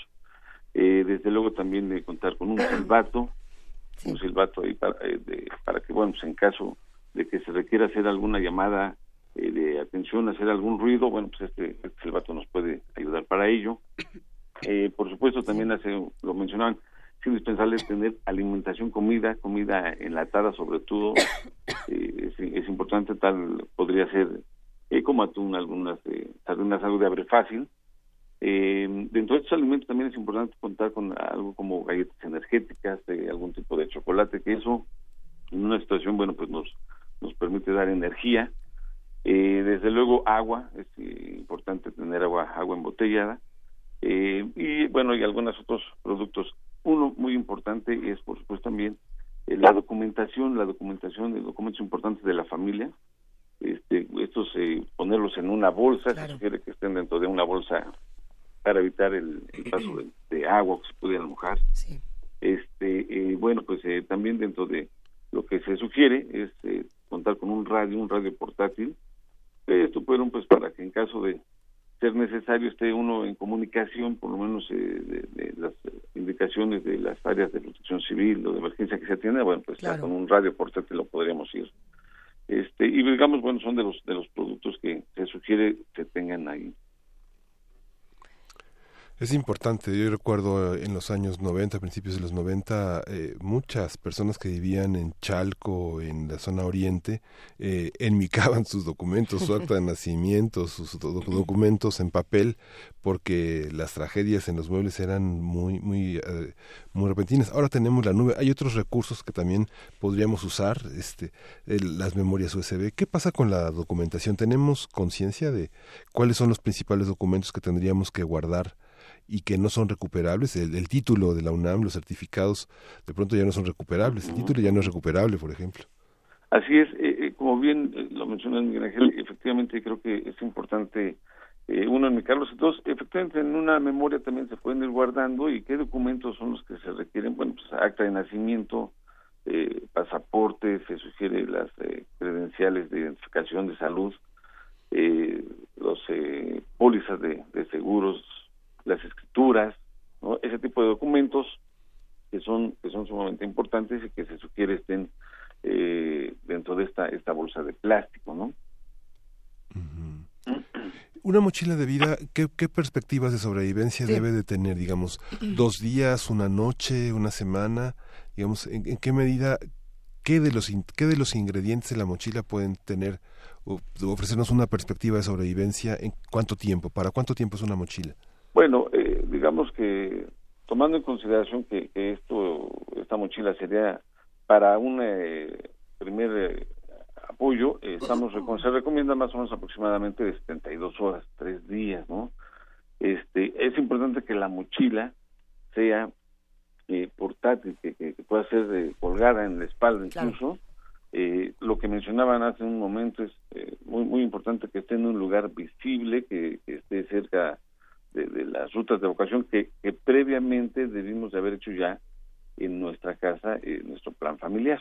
Entonces, bueno, colocarla y para que sea de, de fácil acceso y, y bueno, pues eh, está contemplada, digamos, para el apoyo en las primeras 72 horas en promedio. ¿Y, y cuánto tiempo tienen estas mochilas? ¿Cu- ¿Cada cuánto se tienen, digamos, que reconfigurar, reorganizar, reciclar? Por ejemplo, pensando en, en las pilas para, para los radios o en algunos documentos que después de cierto tiempo pierden la vigencia. Eh, ca- ¿Cada cuándo tendríamos que estar revisando estas mochilas? Porque yo recuerdo la que tenía por ahí un, un buen señor, mejor conocido como mi papá, que yo creo que la ha de tener desde que era... Adolescente. cha- desde que era chavito hasta ahorita, ¿no? Entonces, ¿cómo, cómo le hacemos con este tema? Bueno, pues primero que, que bueno y que, que- tenga su mochila desde que era adolescente. Ahora, Sí. eso significa que está está preparado y está tomando previsiones. Eh, cada cuando, bueno, pues eso sí, ya... eh, Para la Guerra podemos ir- sí, eh, hay que irlo revisando periódicamente.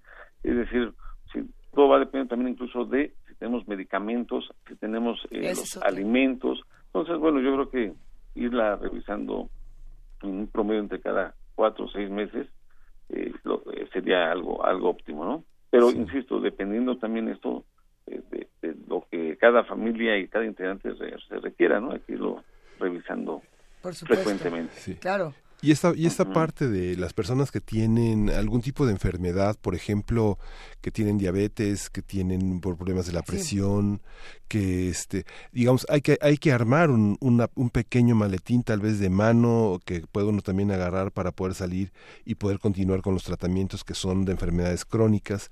Hay también una asignación de roles en los que la, la, la madre de familia sale con la pañalera, las mamilas, el agua, todo en una mochila para todos, hasta para su esposo. Esta parte, este, ¿cómo organizar una, una pequeña mochila para todos, para que cada quien cargue con su, con su pequeña responsabilidad, que no vaya alguien con un mochilón por las escaleras bajando? Y si hay una mochila, digamos, que te- tendría que tener especificaciones para personas eh, de más edad, digamos, de alrededor de los 70 años, o personas que tienen algún problema de movilidad. ¿Cómo armar esta parte? Bueno, todo la, la mochila, lo, lo principal es tener una mochila, ¿no? Con, con, eh, que sea mencionada exclusivamente para estas situaciones de, de emergencia. Eh, sí, con algunas características, como hace un momento lo, lo mencionamos, pero sobre todo eh, que la familia elabore su plan familiar, ¿no? Y a partir de ahí ir asignando cada quien el rol que debe de tener, ¿no?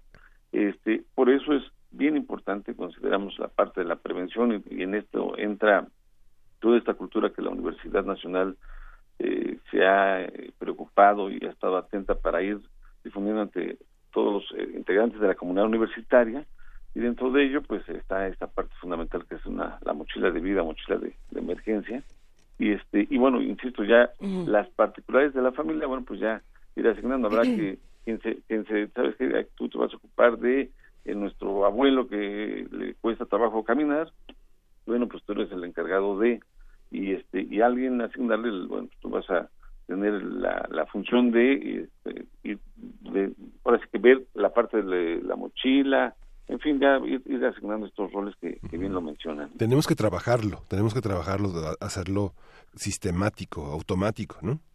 Sí, eh, por ello se recomienda llevar a cabo simulacros, simulacros este, no solo en nuestro centro de trabajo, sino en nuestra, en nuestra casa, ¿no? Que, que por ejemplo en el sismo ocurrido el pasado 7 de septiembre, bueno, pues seguramente a la gran mayoría nos, nos tocó estar ya en casa y bueno, ahí es cuando uno debe de estar atento para llevar a cabo los eh, los simulacros que, con anterioridad se, hicieron, ¿no? ¿Y qué, eh, qué escenarios debemos de contemplar? Porque, por ejemplo, en el sismo del, del jueves hubo gente que se quedó sin teléfono, se cayeron las redes de telefonía celular, hay quien ya no tiene teléfono fijo en su casa. Entonces, eh, ¿qué, ¿cuál es lo que, qué, escenarios debe contemplar? Sobre todo en el caso de familias que viven en diferentes, en, en diferentes hogares, en diferentes sitios. ¿Qué es lo que se debe contemplar y cómo se debe prever esto?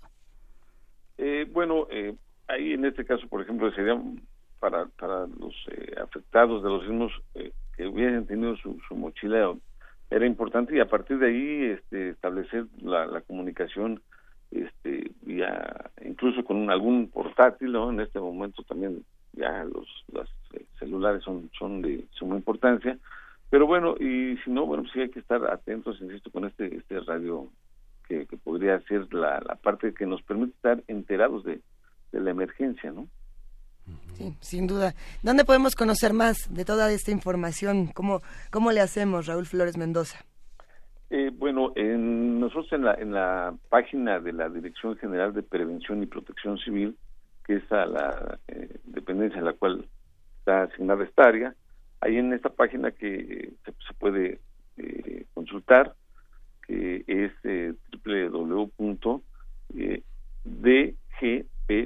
que son las iniciales de la Dirección General de Prevención y Protección Civil, eh, punto unam.mx. Ahí tenemos eh, información sobre este tema y sobre diferentes tópicos en materia de protección civil. Venga, pues te agradecemos muchísimo. Ha sido eh, una conversación muy interesante. Vamos a ir compartiendo toda la información para los que siguen teniendo dudas en redes sociales. También estén con la información suficiente. Muchísimas gracias, Raúl. Muchas gracias. Y si, solamente si me permiten hacer eh, un último comentario. Por favor. Eh, estamos, a partir del sábado se habilitó un centro de acopio. La universidad siempre ante estas situaciones es solidaria. La comunidad universitaria siempre está ahí al frente. Y bueno, este centro de acopio que está instalado enfrente del Estadio Olímpico, en la zona de las Astas, está funcionando de las 9 de la mañana a las 17 horas. Entonces, bueno, pues para todos aquellos integrantes de la comunidad ah. que quieran apoyarnos, ahí estarán bienvenidos y recibidos con todos sus víveres. Perfecto, pues muchísimas gracias. Raúl Flores Mendoza, director de Protección Civil de la UNAM, que ha hecho la invitación a a ponerse en contacto con los centros de acopio y a ir a esta zona de, de Astas Bandera a poner, eh, a presentar sus aportaciones. Muchas gracias. Qué amable, muchas gracias. Buen día a todos. Hasta luego. Hasta luego. Vamos a escuchar música, vamos a escuchar música de la curaduría de Edith Lali Morales y vamos a oír El Sinaloense. Severiano Briceño es autor y la compuso en 1944 y representa hoy un himno de este estado del Pacífico y es conocida pues en todo el país eh, esta, este son de banda en versión de orquesta sinfónica. Vamos a verlo.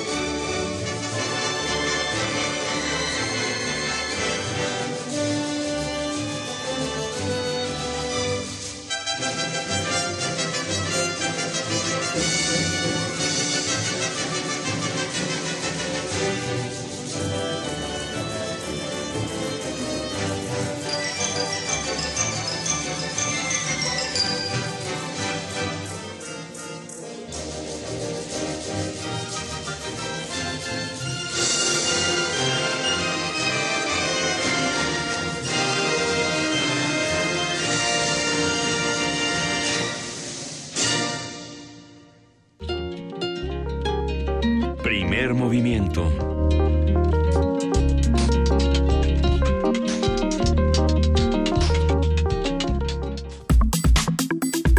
Nota Internacional. El pasado jueves el gobierno mexicano declaró persona non grata al embajador de Corea del Norte, Kim Jong-il, y le dio un plazo de 72 horas para salir del territorio nacional. Mediante un comunicado, la Secretaría de Relaciones Exteriores dijo que con esta decisión México expresa su absoluto rechazo a la reciente actividad nuclear del país asiático. Cosa que ha despertado una infinidad de memes, reacciones entre los indignados, los confundidos. El diplomático norcoreano calificó como ignorante la medida del gobierno de México. En conferencia de prensa, Kim Jong-il dijo que el programa nuclear de Corea del Norte es un acto para protegerse de la hostilidad de Estados Unidos. Por su parte, la embajada de Corea del Sur, a través de su cuenta de Twitter, respaldó la decisión del gobierno de Enrique Peña Nieto de expulsar a Kim Jong-il, quien abandonó el país el domingo. Se espera que este lunes el Consejo de Seguridad de la ONU se pronuncie sobre nuevas sanciones al régimen de Kim Jong-un. Vamos a conversar con Fernando Villaseñor, él es doctor, es profesor del Colegio de México y especialista en Asia y África. Fernando, ¿cómo estás? Buenos días. Muy bien, eh, buenos días Miguel Ángel, Luisa, Marianés, un gusto estar nuevamente con ustedes y bueno, pues con esta noticia eh, sorpresiva por el lado de México al menos. A ver, ¿qué fue lo que pasó y por qué nos sorprende tanto, queridísimo Fernando Villaseñor, mejor conocido como Fernando Nostradamus Villaseñor, porque siempre nos dices qué va a pasar? Mira, es sorprendente porque en principio México tiene este esta doctrina de no intervención y de no pronunciarse respecto a cambios importantes respecto a gobierno y acciones eh, pues que pudieran ser controversiales para otros países pero normalmente México se mantiene al margen es la llamada doctrina Estrada.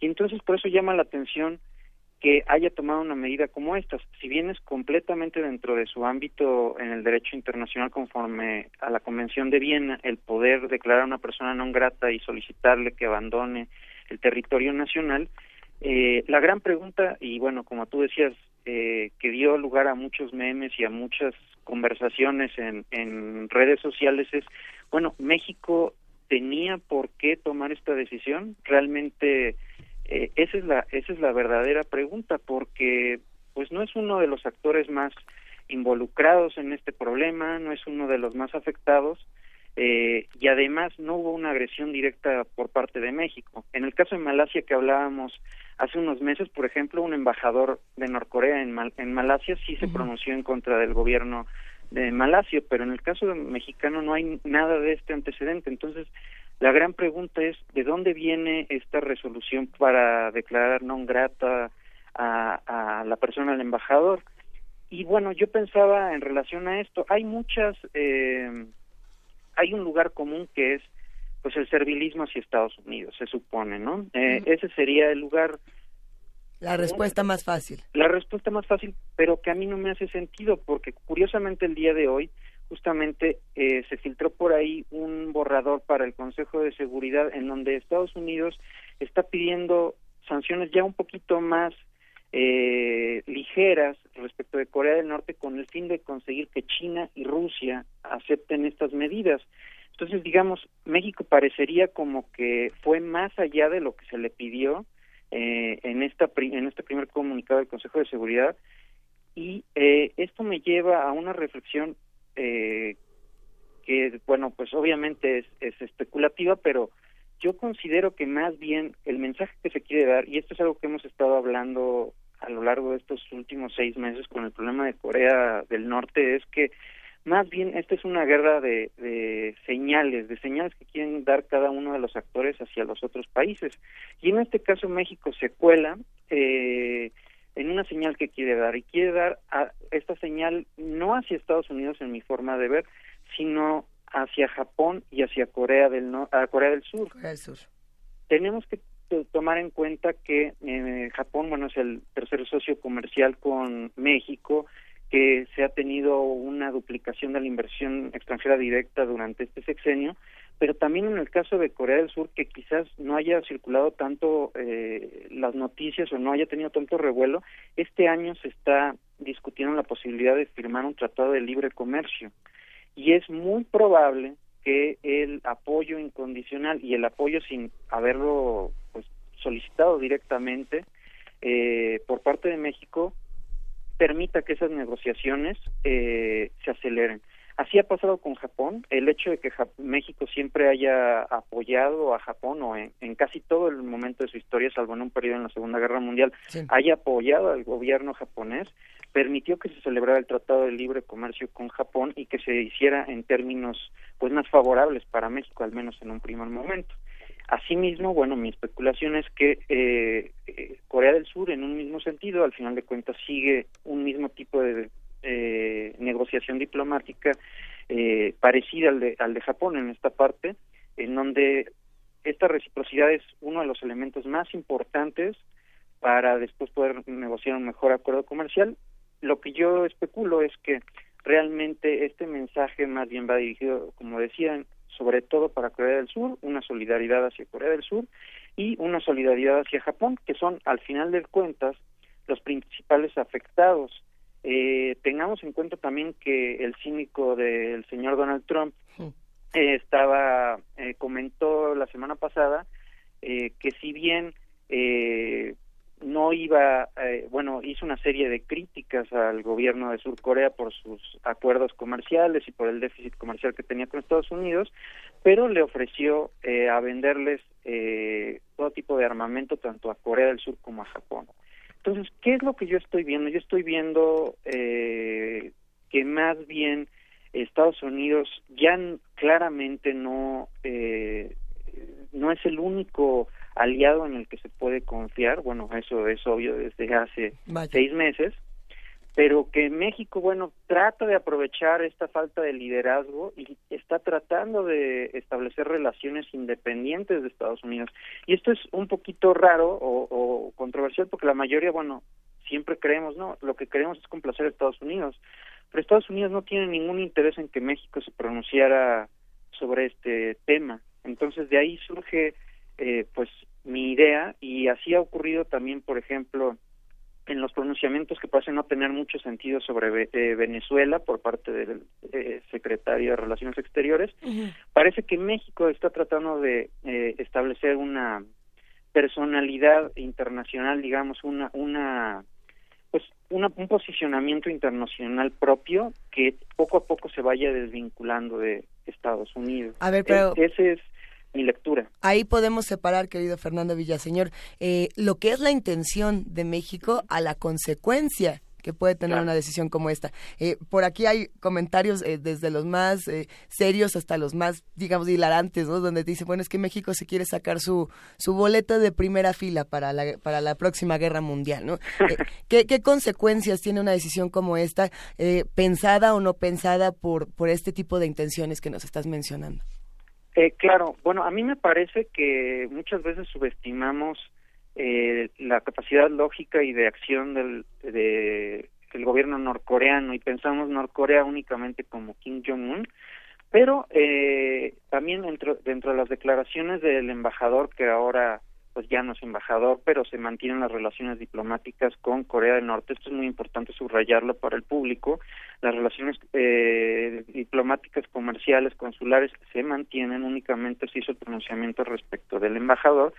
Eh, pero este embajador, en el momento de salir, a pesar de que considera que es una medida ignorante por el gobierno mexicano, sí destaca muy muy claramente que el problema no es con México, tal cual esas fueron sus palabras, sus palabras, el problema es con Estados Unidos.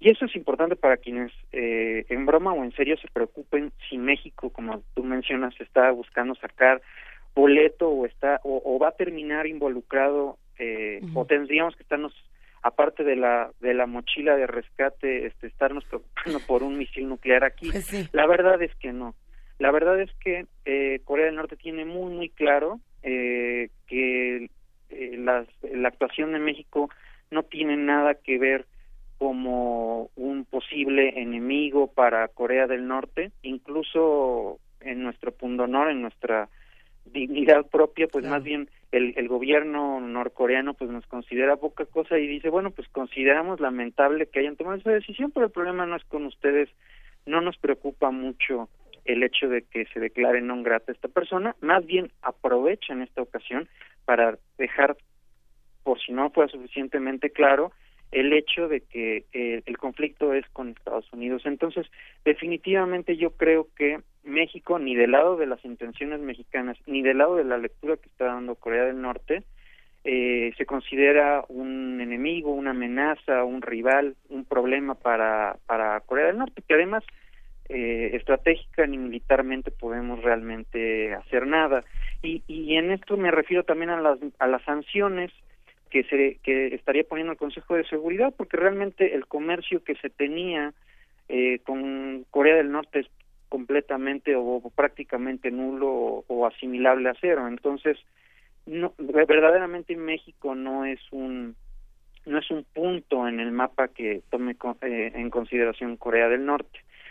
Eh, eh, eh, en definitiva, bueno, eh, a la pregunta que muchos hacen, bueno, ¿y fue exagerada la medida de México? Quizás sí, quizás con un pronunciamiento como lo hicieron los otros países en el resto del mundo, como lo hizo Alemania, como eh, lo hizo Francia respecto de los ensayos nucleares hubiera sido suficiente. Así es. Pero, eh, pues verdaderamente México, y es lo que a veces se nos olvida, es el de los países que está más necesitado en este momento en que se pierda el liderazgo o, digamos el tele, la línea directa con Estados Unidos de irse haciendo de nuevos aliados, de irse haciendo de nuevos eh, socios comerciales y bueno eh, a mí me hace sentido eh, en esa línea eh, la decisión de declarar persona non grata.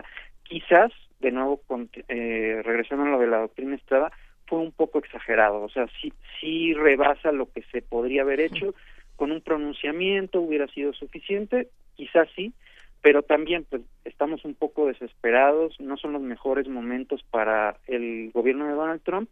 Y bueno, los países asiáticos, y aquí estoy generalizando, pero bueno, creo que no me equivoco demasiado en decir que aprecian incluso más estos gestos de solidaridad para cuestiones comerciales que Estados Unidos. A Estados Unidos no le importa si México se pronunció en un sentido u, u otro.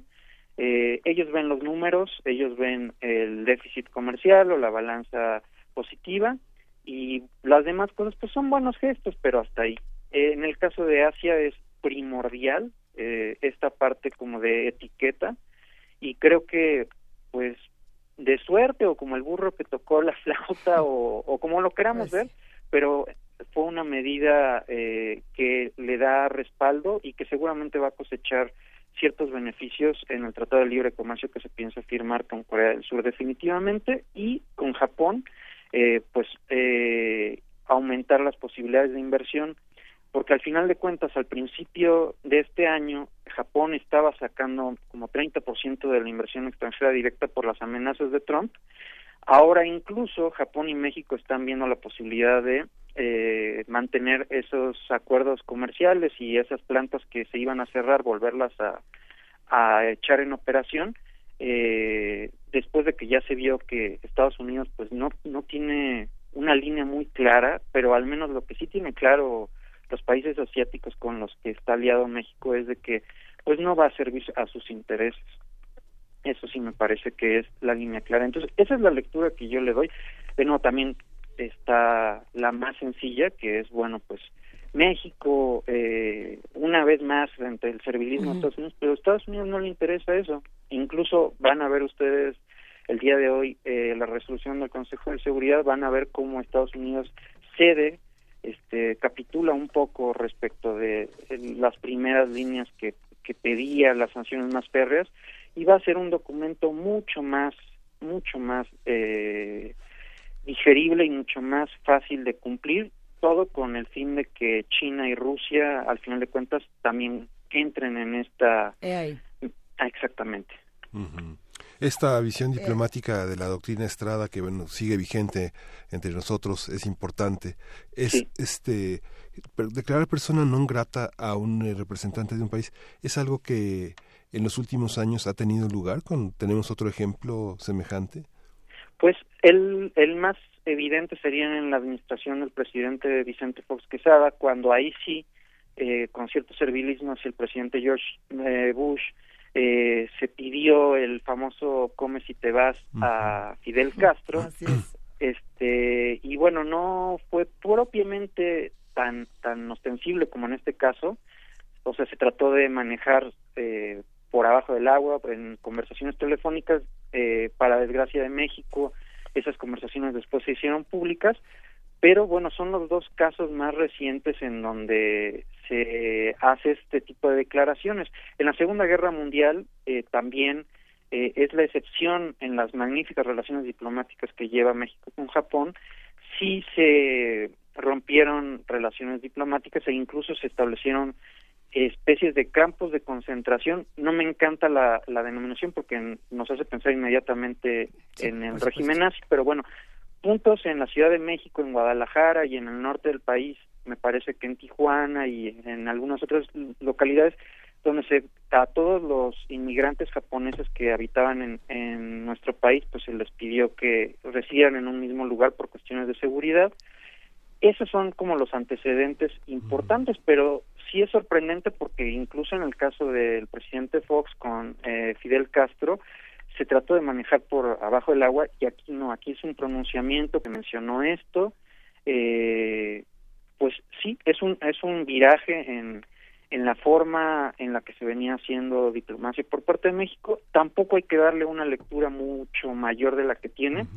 El, el, el peso que tiene para las dos naciones, tanto para Corea del Norte como para México, no es mayor, eh, Corea del Norte no pierde realmente nada y México sí gana, como les decía, eh, pues quedando como eh, socio, como aliado, como solidario, pero también eh, recordemos que eh, la Convención de Tlatelolco habla sobre la no proliferación de armas nucleares, pues México eh, moralmente, y por eso decía en su declaración el embajador norcoreano que no tiene autoridad ni, ni, jurídica ni moral México para expulsarlo, que es un error, pero moralmente sí se supone que México, bueno, tiene esa, al haber sido sede, pues tiene esta presión como de buscar la no proliferación de armas nucleares.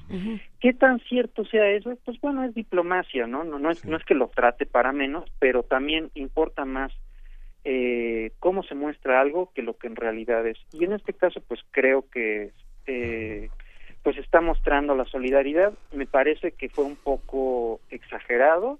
Me parece que para pues los estudiosos en el tema pues nos llama nos llama la atención por lo que hace la doctrina Estrada, como decía hace un momento en el caso de Fox fue velado, en este caso fue eh, ostensible, fue abierto y vamos a ver, pero pues también es una reacción un poquito lógica dada la falta de liderazgo que está empezando a mostrar Estados Unidos. Y México no va a ser el único, Bolivia ya empezó a pronunciarse, que podríamos nosotros pensar, ¿y Bolivia ¿Y qué? Bolivia qué?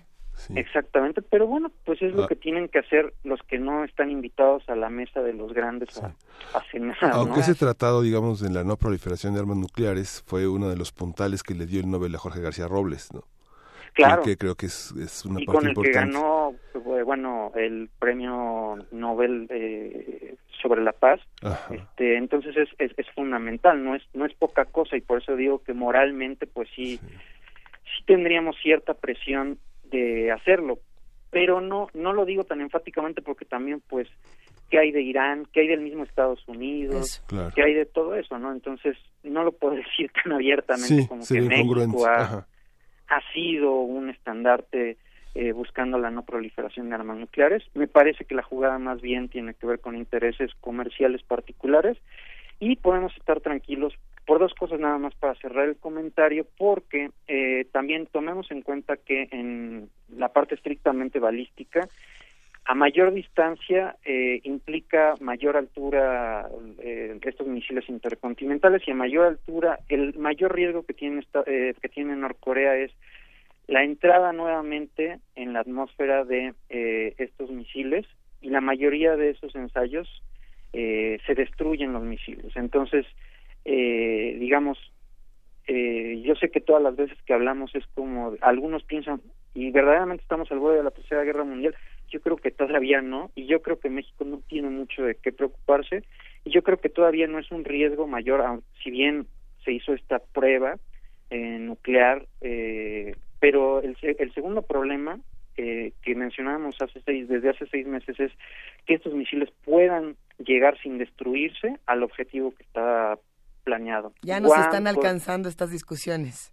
Sí, y todavía nos falta, nos falta todavía un poquito, eh, para llegar a eso, afortunadamente. A ver, pero todavía nos quedan unos minutitos, querido Fernando Villaseñor, para las predicciones de la reconfiguración geopolítica de los próximos días. ¿Qué crees que va a suceder? ¿Qué crees que tenemos que esperar? ¿Para qué nos vamos preparando en el mundo? Ok. Eh, China está cediendo eh, en esta, al menos abiertamente. hay mucha información de que ha seguido importando tanto mano de obra como eh, petróleo y algunos minerales de parte de Corea del Norte, pero abiertamente China se está distanciando cada vez más de Corea del Norte. Eso llama mucho la atención. Rusia, por el contrario, este, parece ser el último aliado que le queda a Corea del Norte eh, y está pronunciándose en el sentido de que eh, Corea del Norte, independientemente, va a continuar con su eh, plan de estar preparado de manera nuclear. Y es lógico porque pues en, Irak en el momento en que se logró discutir el desarme y la intervención y la, la, inspección de, misiles nucleares fue en el momento que acabaron este con el gobierno en turno. Entonces es una preocupación lógica eh, el Consejo de Seguridad va a sacar unas eh, sanciones pues básicamente muy, muy diluidas, eh, yo creo. Va a ser importante que hoy estemos al pendiente de en qué sentido eh, sale este pronunciamiento del Consejo de Seguridad, pero yo creo que no van a ser totales, o sea, no van a restringir completamente, como se decía en un inicio, la, de que cualquier país pueda tener eh, relaciones comerciales con Corea del Norte. Si eso no pasa, que yo creo que es el caso, no van a prohibir a cualquier país de la ONU a que tenga relaciones comerciales con o que tenga cualquier tipo de relación eh, pues que pueda ayudar al, al, gobierno de Corea del Norte económicamente pues va a ser un statu quo cuando menos por unos dos o tres meses. Algo que llama la atención es que el sábado fue el 69 aniversario de la fundación del país y pues hubo una fiesta así para los eh, los científicos que están llevando a cabo el desarrollo de el programa nuclear, pero no hubo pruebas, eh, no hubo pruebas ni nucleares, ni balísticas, ni etcétera. Eh, y en cambio, Estados Unidos y Japón sí, y, y Corea del Sur sí llevaron a cabo eh, pues, prácticas comunes. Entonces, yo creo que eh, aquí, esta vez, mi, mi, mi predicción es hay que poner mucha atención a Rusia.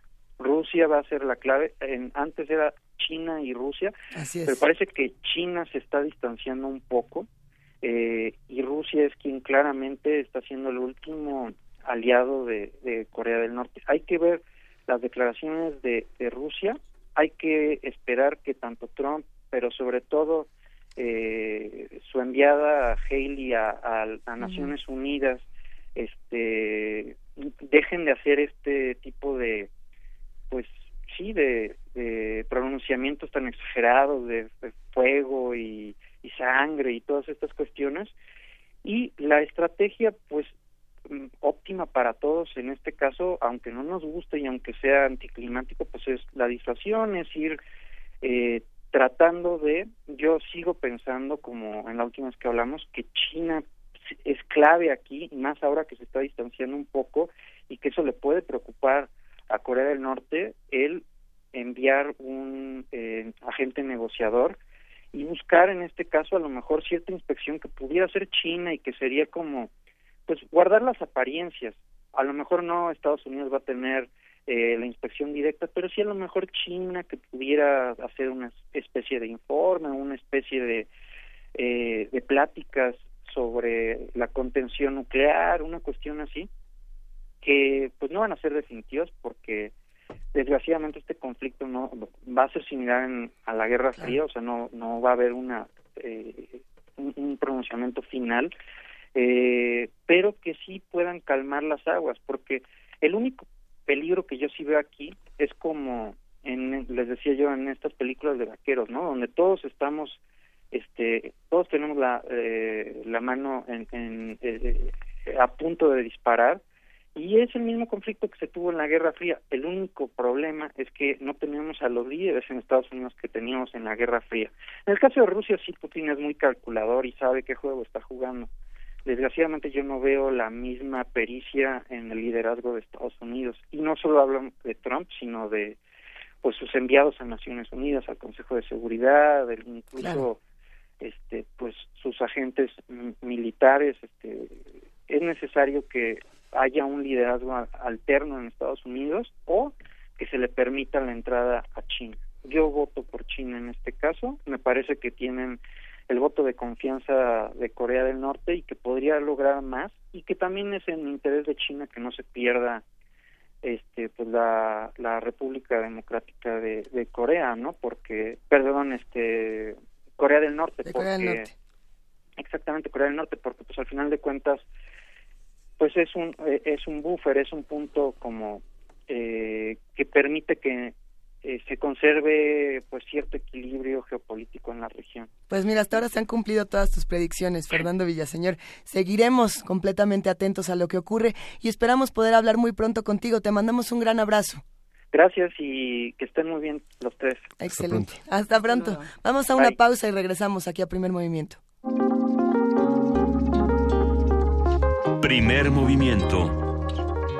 Hacemos comunidad.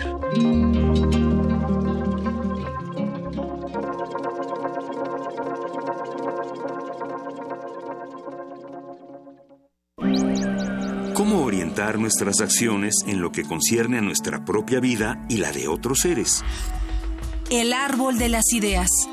Arte, ciencia y filosofía para la vida. Un programa para la reflexión y análisis sobre la ética y su relación con las ciencias de la vida en voz de sus especialistas. Todos los miércoles a las 4 de la tarde a partir del 20 de septiembre. 96.1 de FM. Radio UNAM.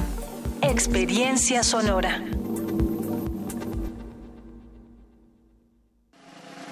Para entender la historia del cine en México, hay que conocer su época de oro.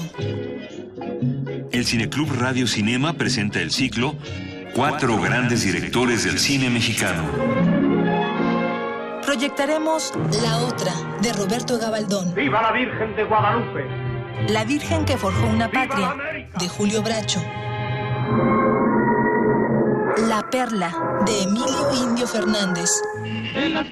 Y Esquina Baja, de Alejandro Galindo. Todos los miércoles de septiembre a las 6 de la tarde en la sala Julián Carrillo. Adolfo Prieto, 133, Colonia del Valle. Radio UNAM. Experiencia sonora.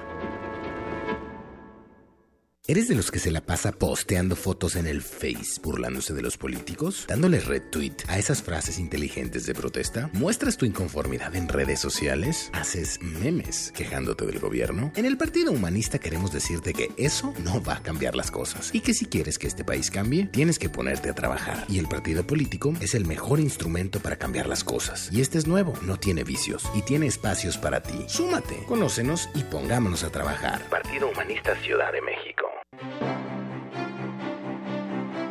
Llega a su última semana de exhibición la magna muestra Picasso y Rivera, Conversaciones a través del tiempo, integrada por 147 obras entre óleos, obra gráfica y decenas de objetos grecorromanos, ibéricos y aztecas. La exposición revela la influencia recíproca entre estos dos artistas, así como la herencia cultural reflejada en sus obras. Picasso y Rivera, Conversaciones a través del tiempo, se puede visitar en el Museo del Palacio de Bellas Artes.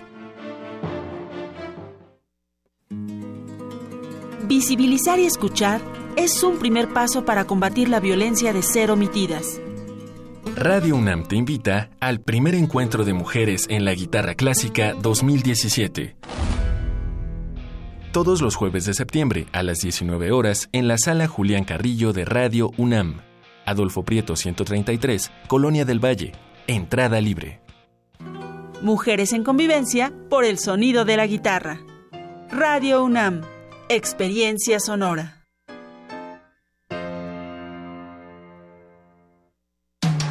Búscanos en redes sociales, en Facebook como Primer Movimiento UNAM y en Twitter como P Movimiento o escríbenos un correo a primermovimientounam@gmail.com.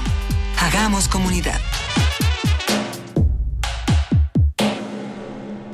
Las 9 de la mañana, ya con 5 minutos. Hoy es lunes 11 de septiembre y seguimos aquí en esta tercera hora de primer movimiento.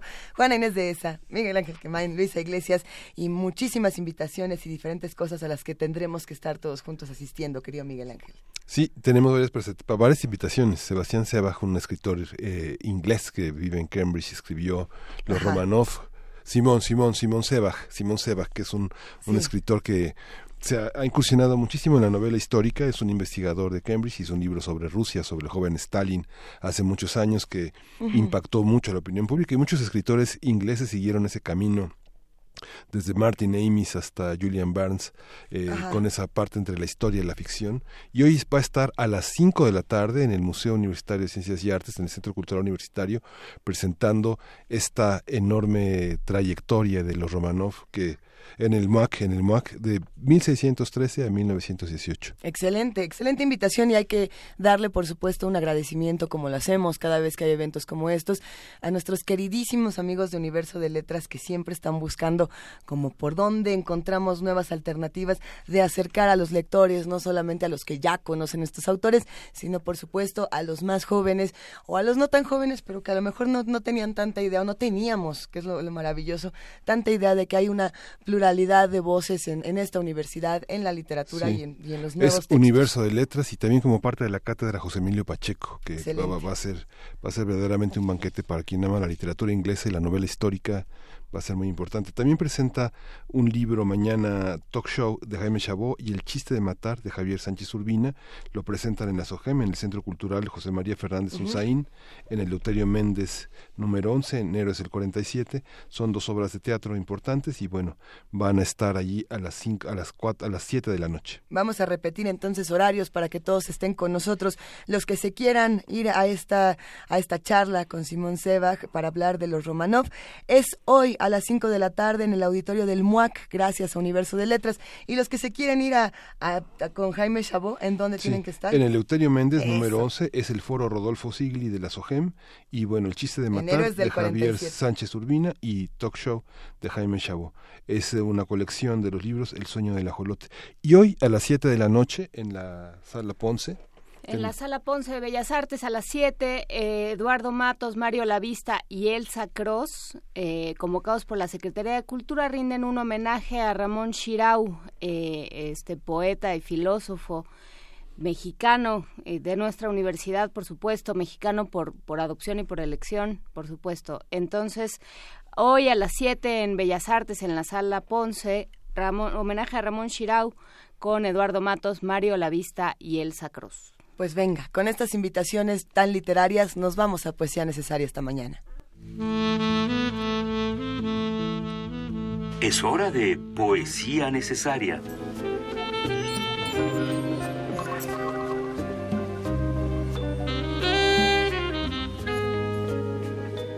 Ah, hijo.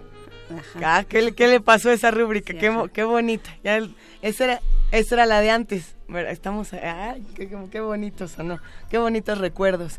Eh, tenemos aquí un poema muy rico del catalán Antoni Marí. Este poema se llama El vaso de plata y bueno, eh, vale la pena tratar de, de, escuchar diferentes traducciones. Esta es una de Mario Bojorques para que todos podamos entender lo triste, lo profundamente triste que llega a ser la voz de este maravilloso catalán, Antoni Marí. Y pues decidí acompañarlo esta mañana con un poco de música de Matt Elliott. Para los que no conocen a Matt Elliott, él eh, es un músico importante en, en, esta tradición de los loops, porque lo que hace es que tiene muchos pedales, al mejor estilo de Leica Mochan, de quien hemos hablado mucho en este programa, uh -huh. eh, toma lo que es la voz, que es un instrumento melódico, y lo transforma en un instrumento armónico, en un instrumento rítmico. Entonces, a partir de eso, eh, hace cosas muy interesantes, también profundamente tristes, y no es que uno los quiera poner, no, no es que uno les quiera bajar el ánimo, que uno quiere llegar a sus fibras. Así que bueno, pues un fragmento, un breve fragmento del vaso de plata de Anthony Marie y por supuesto también un poco de Matt Elliott con The Right to Cry. ¿De dónde, amigo, vienes tan triste y afligido por esta senda húmeda, oscura y apartada? Por las sombras tú buscas dar con la madrugada. La claridad del día en el sol que ha partido. El camino que tomas todo el tiempo es de ocaso La luz de invierno oscuro enturbia la comarca, ni un solo brillo de alba con tu mirada abarca. Si al bosque tú te marchas, errarás con tu paso. Hacia el bosque buscando la leve madrugada, confiando en que la luz pronto será claro, y el día nos abrirá su propio resplandor, donde nos brillará la luz tan esperada. acostumbra tus ojos de oscuridad vaciada, nada podrás mirar del aire cavernoso. El tinte oscuro preso de este espacio ruinoso destruirá de perfil la forma ya estimada. ¿De dónde es que tú vienes, cubierto por el llanto, temiendo de la noche que te abre su puerta? ¿No sientes todo el peso que desde el agua muerta se te queda en los ojos, en el cuerpo y el canto? Detén ya tu camino, tu paso de amargura, y alejando tus pies que al aire desconsuelan, olvida este camino. No cruces que se cuelan las aguas de este pozo, cuyo nombre es locura. Si no cambias tu rumbo y aquí buscas estiaje, un mar de oscuridad se llevará el recuerdo. Olvidará el olvido el consuelo que pierdo, te enturbiará la mente, la bruma del paraje, la nada de tiniebla te ocultará el paisaje, te volverás la sombra sin destino ni suerte, no intentarás mirar el rostro de la muerte, que desde hoy te será compañera de viaje.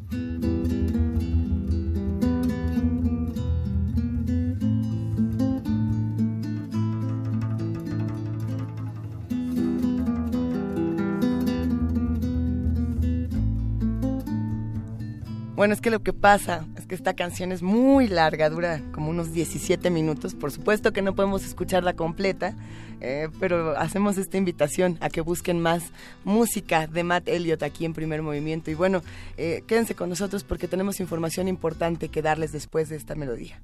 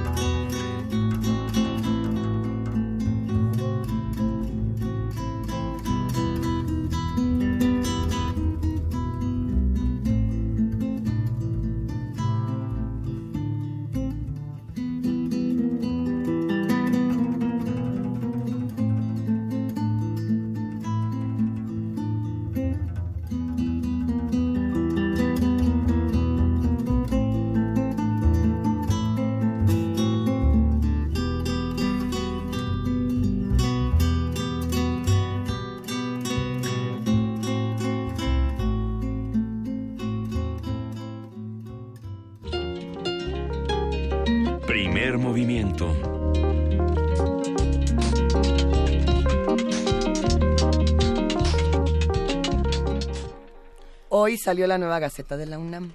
Aquí la tenemos. Hoy salió la nueva Gaceta de la UNAM. Hay que decir, bueno, de- entre las notas más importantes, que en el Estadio Olímpico Universitario, ahí junto a la Bandera, ahí donde se reúnen, donde se quedan de ver para entrar al, al estadio cuando van a los partidos. ¿Se acuerdan cuando ganábamos? Sí. Ay. bueno, cuando van a Ay, esta ¿por qué me especie- lastimas así? A esta especie de ritual de demanda a la que vamos eh, los fanáticos de Pumas. Bueno, pues ahí Menos en el Cruz Bandera de las 9 hasta las 5 de la tarde.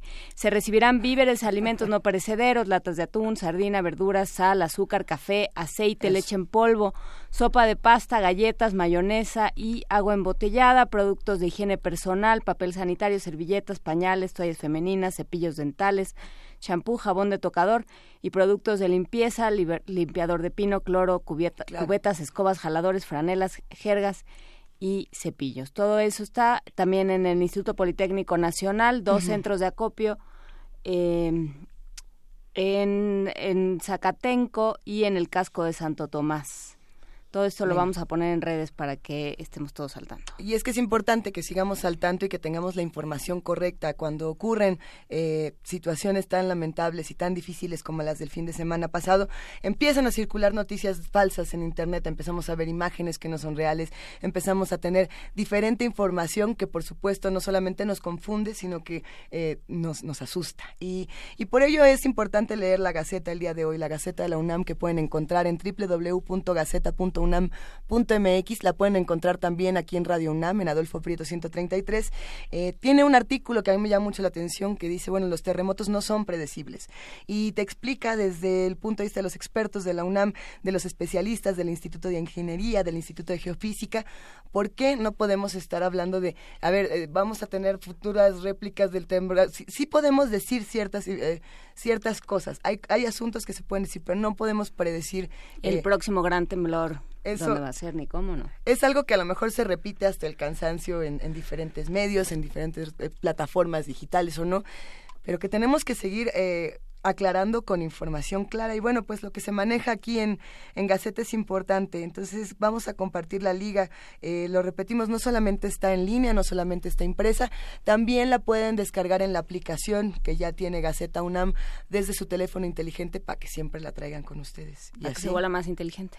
Pues sí, e- era lo de enriquece el coco poco a poco. A poco ¿No? Bueno, es un dicho como de, de mi papá. Saludos a mi papá, que lo estoy mencionando muchísimo. Saludos a tu papá y su mochila de vida que tiene de todo. Me va a decir, eso nunca pasó y la va, la va a esconder. Tal vez hasta en la mochila de vida de tu papá puede estar tu viejo osito de peluche. ¿Por qué no? Ya, Sí. A mí me serviría mucho en, en estos días tener un ancla Sí. y regresar a la infancia y a los juegos donde uno todavía puede llegar al conocimiento de manera lúdica y no de esta manera a veces tan, tan difícil e impenetrable que nos ponen enfrente.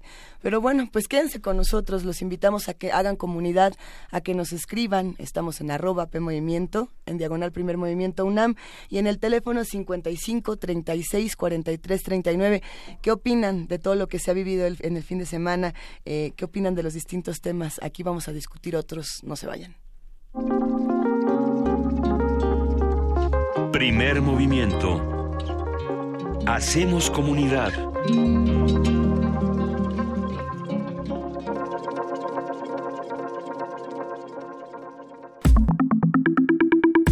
La mesa del día. La Ley Federal de Telecomunicaciones y Radiodifusión establece que los concesionarios deberán contar con una Defensoría de Audiencia que será responsable de recibir, documentar, procesar y dar seguimiento a las observaciones, quejas, sugerencias, peticiones o señalamientos de las personas que componen la audiencia. Su actuación se ajustará a los criterios de imparcialidad e independencia. Su prioridad será velar por los derechos de las audiencias de acuerdo con los códigos de ética que haya firmado o a los que se haya adherido el concesionario. Según la ley, el defensor de la audiencia responderá al radioescucha o televidente en un plazo máximo de 20 días hábiles, aportando, dice la ley, las respuestas recibidas y, en su caso, con la explicación que a su juicio merezca. Y para hablar de este tema y de... eh, pues del la- el tigre que se sacó en la rifa está con nosotros en la línea y se lo agradecemos muchísimo el doctor Guillermo Montemayor Gómez que además de tener una trayectoria de 40 años en medios públicos es a partir de la semana pasada el defensor de audiencias de radio y TV UNAM. Eh, buenos días doctor Guillermo Montemayor, gracias por estar con nosotros. Hola, ¿qué tal? Buenos días a, a ustedes y a todo el auditorio. Quiero empezar haciendo una aclaración que no soy doctor. Ah, bueno, pues aquí alguien le regaló un título. Eh, Si lo Sí, quiere, si eso- quiere pasar eso por a- él. A, a lo mejor es un honoris causa, pero todavía no sí, me lo merezco. después de 40 años de trayectoria, yo creo que sí. Es un honoris causa de primer movimiento que A, con a lo nuestra- mejor es causa honoris, pero no, no, todavía no. es un horroris causa. Bueno, vamos poniéndonos de acuerdo. Eh, ¿Qué es entonces un defensor de audiencias y para qué sirve? Bueno, yo creo que es una figura que viene desde hace muchos años, bueno, no hace 10 años por lo menos, 15 años, este y que tiene que ver con los derechos de las audiencias, ¿no?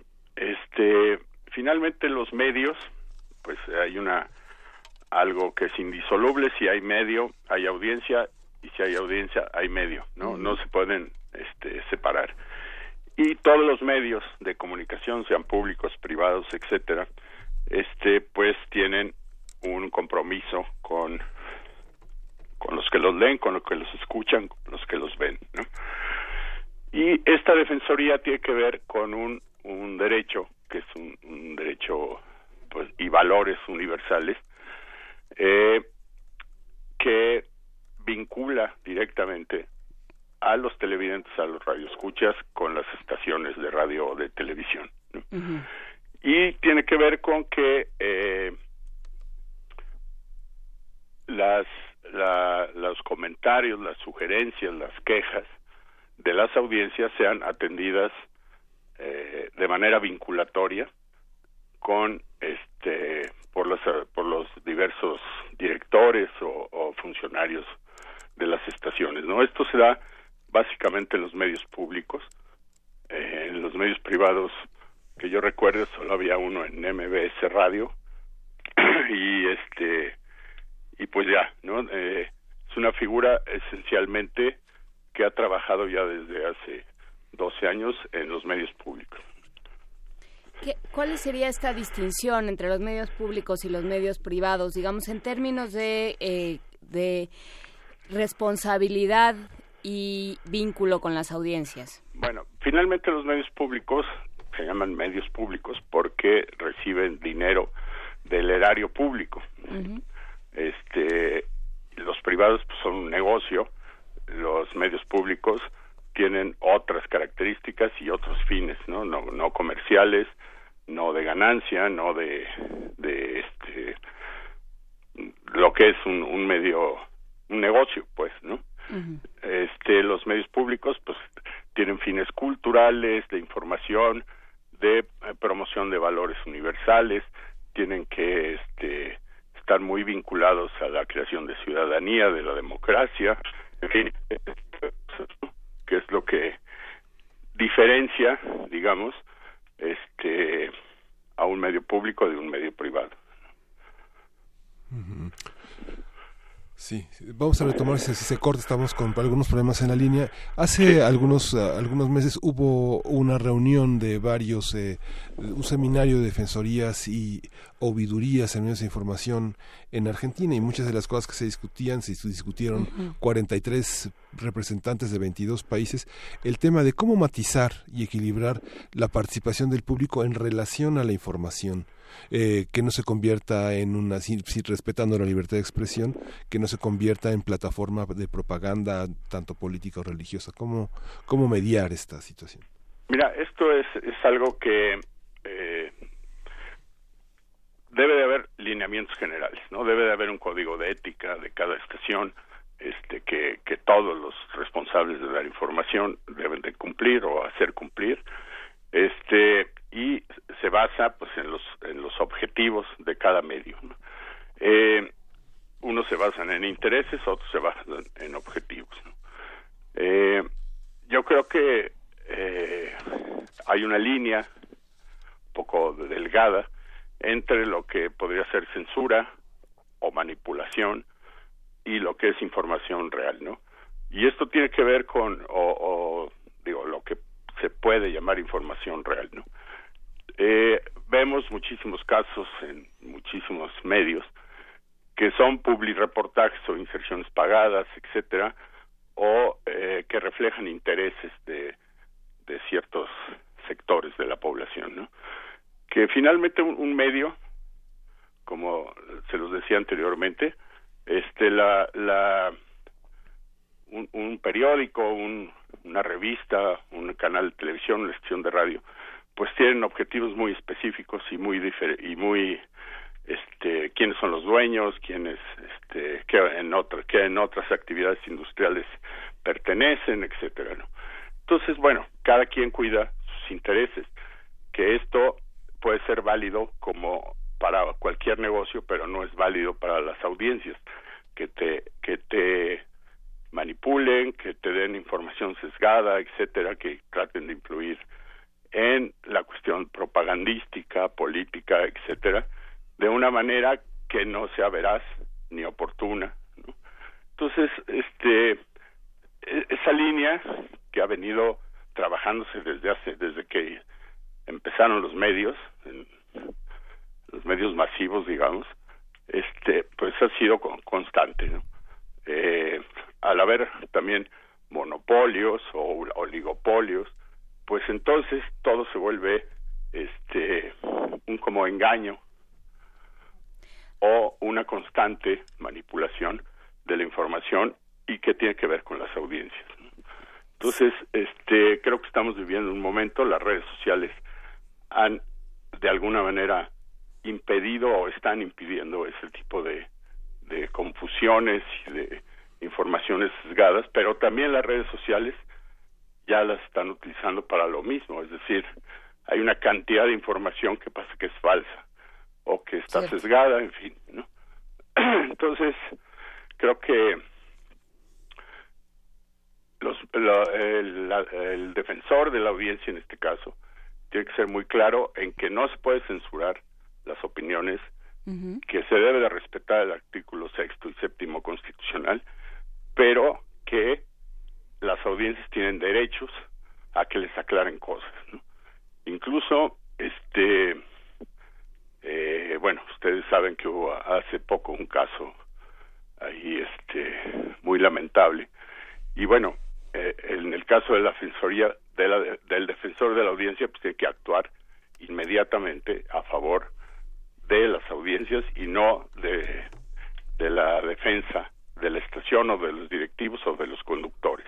Pero bien, hablemos abiertamente precisamente eh, de ese caso en particular que parece pertinente. ¿Cómo tendría que haber reaccionado para ejemplificar a los que, para los que nos escuchan en casa?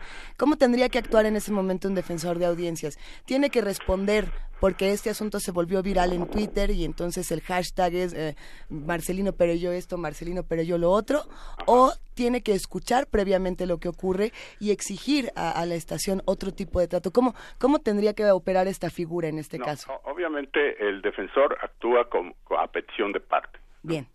Este, esa es la primera cuestión, ¿no? Este, obviamente tiene que decir, a ver, pásenme el audio, ¿no? Este, que, que es exactamente lo que pasó, tienes que hablar con el conductor, decir qué pasó con esto, ¿no? O sea, tienes que enterarte de todo, ¿no? Porque no puedes tomar una decisión así, este. Además, el defensor no no puede aplicar sanciones, puede sugerir que se haga, ¿no? Este, pero él por sí mismo, eso eh, le corresponde un poco a, a, de cuenta que es la diferencia entre un ministerio público y un juez. Entonces, este, tú tienes que investigar y decir, esto y esto es lo que yo propongo porque se violó tal artículo, tal, tal, tal, tal, tal. Este, entonces, la autoridad es la que tiene que actuar. ¿no? Si no actúa la, la, la autoridad, bueno, el defensor tiene que estar insistiendo y diciendo, a ver, esto, este, es ilegal, no no va con la estación, se tiene que sancionar. ¿no? ¿Cuál es la sanción? Bueno, pues puede ser desde el, desde lo que le pasó a Marcelino o este o una disculpa pública, en fin, hay una serie de, depende del tamaño, pues, de, de esto, o de la falta o de la falla, ¿no? Porque digo, finalmente también todos somos humanos y podemos tener momentos, este, en que nos confundimos o, lo que sea, ¿no? Pero, este, finalmente, en este caso de Marcelino, el defensor debe haber actuado como actuó la autoridad de Radio UNAM, porque pues es una falla grave. ¿no? Sí, por supuesto. Hay, eh, creo que es un momento particularmente interesante, eh, Guillermo Montemayor, no sé cómo lo veas tú, justamente por, no solo por eh, la posibilidad de interactuar de manera mucho más inmediata eh, por redes sociales, ¿no? Antes era mucho más complicado, había gente muy, eh, muy industriosa y muy dedicada que mandaba cartas, que estaba presente de diferentes formas y que pensaba que tenía y, que pensaba correctamente que tenía una responsabilidad en la coordinación y en la formación de su de su radiodifusora. Pero ahora esto es mucho más inmediato, mucho más eh, accesible y esto nos lleva a tener constantemente eh, conversaciones de alguna forma entre nosotros con un defensor de audiencias y también con la audiencia misma. Y esto nos lleva todo el tiempo a estar eh, cuestionándonos esa ese difícil límite entre derechos y libertad de expresión entre entre los derechos humanos entre la eh, la libertad de ciertas personas, el derecho de ciertas personas a no verse vulnerados, a no eh, propagar eh, eh, discursos de odio, pero también la, el respeto, la libertad de expresión. Entonces, estamos en un momento, no sé cómo lo veas tú, pero para mí es un momento donde los límites se están moviendo constantemente y se vuelve todo de alguna manera casuístico. Sí, yo estoy de acuerdo con eso. Esto, este, hace 10 años no existía tal con tal, este prontitud y, sobre todo generalizado, ¿no? Entonces, mira, muchas de las cosas de, que le mandan al, defensor de la audiencia, yo fui defensor del televidente en Canal 11, el que te el 60% o 70% es como de gusto, es que no me gustó tal película, es que por qué la invitaron a fulano de tal y no a sutano, ¿no? Entonces, este, ahí tenemos que, que advertir a, las audiencias también y crear una especie de, de lo que muchos han llamado la alfabetización mediática, ¿no? Cómo se hace, cómo se organiza una estación tanto de radio como de televisión, por qué pasa lo que pasa, por qué hay veces que, que se interrumpe la señal, en fin, una serie de, cuestiones que es la vida cotidiana de cualquier estación. ¿no? Entonces, eh, aunado a eso, este, ahora las redes pues inmediatamente reaccionan, ¿no? Y se vuelve viral. Por eso te digo que eh, el defensor debe actuar a petición de parte, ¿no? Con un mecanismo muy claro para que esto sea real, pues, ¿no? Tú sabes que existen troles, que existen una serie de gentes que que de pronto viralizan una noticia que no es cierta, etcétera, y que la gente reacciona eh, rápidamente y dice lo que piensa. ¿no? Bueno, entonces, así como la audiencia puede decir lo que piensa, puede tener su opinión, pues la estación también tiene que tener mucho, un criterio muy, muy establecido para decir, bueno, esto es la opinión de este joven que se contrapone a la opinión de, de un invitado, por ejemplo, ¿no? Sí, claro, claro. Entonces, entonces tú tienes que advertir al principio de cada programa las opiniones vertidas en este programa de los invitados, porque el conductor sí es parte de, de la estación, ¿no? pues son responsabilidad de ellos. ¿no? Desde luego el conductor tiene la responsabilidad de, de que entre sus invitados pues no los deje herir, este, insultar, una serie de cosas, ¿no? Este y bueno, pues ahí con eso es muy difícil, este, como tú bien lo dices, dónde, dónde eh, se limita la libertad de expresión y dónde no. Sí, porque aquí Rafa Olmedo nos dice en redes, eh, se, van a se vuelve la policía de lo políticamente correcto.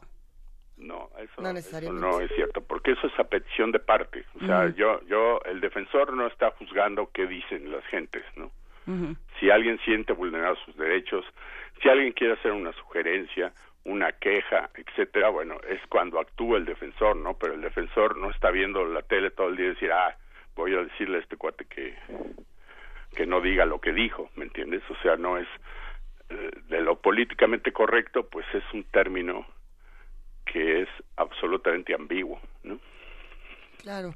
Hay, por supuesto, preguntas en redes sociales y, y nosotros pensamos, ¿cómo entonces, a ver, ¿Cómo pueden comunicarse directamente todos los que hacen este tipo de preguntas eh, contigo, Guillermo? ¿Y cómo pueden tener un diálogo, digamos, que, tenga continuidad, que no sea nada más, a ver, sí leí el tweet, atiende las sugerencias, sino una plática donde se pueda conocer y donde puedan encontrarse las diferentes opiniones? Bueno, mira, aquí es, es hay un mecanismo que se va a poner en, ahora, este, ya en, en las páginas de internet, tanto de Radio UNAM como de TV UNAM, es un micrositio de la defensoría en donde este la gente eh, tienes que llevar un cuestionario ser muy claro en tu pregunta y, y, ser como preciso decir en el programa de hoy lunes Guillermo Montemayor dijo tal cosa entonces no estoy de acuerdo etcétera no eh, este porque si no es este pues imposible. Tú imagínate ahorita que alguien titubea y, y, y y, y entonces cómo le hace el defensor para estar viendo eso no tiene que ser algo muy muy muy concreto. Hay va a haber micrositios en ambas páginas web en donde está todo lo referente al defensor.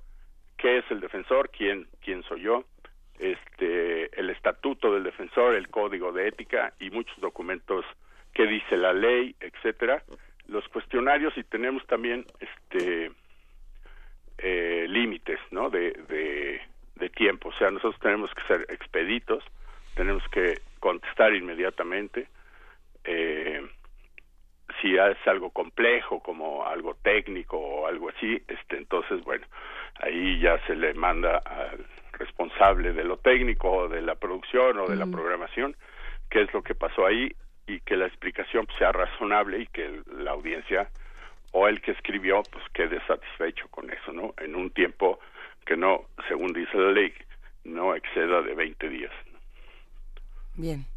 Eh, ¿qué, qué, eh, ¿Qué posibilidades nos abre esto? Porque creo que creo que es un momento muy interesante. Hablábamos hace poco con, eh, con la encargada de las radios públicas en Colombia y nos hablaba de cómo ha ido cambiando eh, la idea que se tiene de, de, la radio pública, ¿no? De una idea completamente vertical, completamente de autoridad a, eh, a, a, las, a las personas del común, digamos, a un trabajo de comunidad y colaborativo donde donde quienes las audiencias construyen la radio que necesitan de alguna manera o los medios que necesitan entonces eh, cómo cómo pensar eh, desde dónde tienen que, que construirse estos vínculos y estas comunicaciones para ti Guillermo Montemayor Mira, finalmente yo creo que viene desde, desde la planeación de una.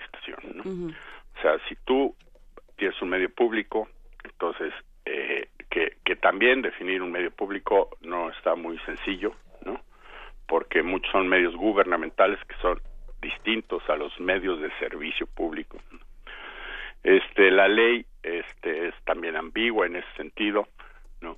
Eh, durante muchísimos años los medios públicos tenían en la antigua ley federal de radio y televisión tenían medio párrafo eh, o sea, no, no existían o no les importaba o no tenía ninguna cuestión porque era, eh, no, estaban regulados porque así era la costumbre de que los gobiernos estatales, los gobiernos este, federales, pues hacían lo que querían, o sea, definían que era un medio que que este medio gubernamental y, y lo planeaban así y así era. ¿no? Ahora eso es totalmente distinto, ¿no?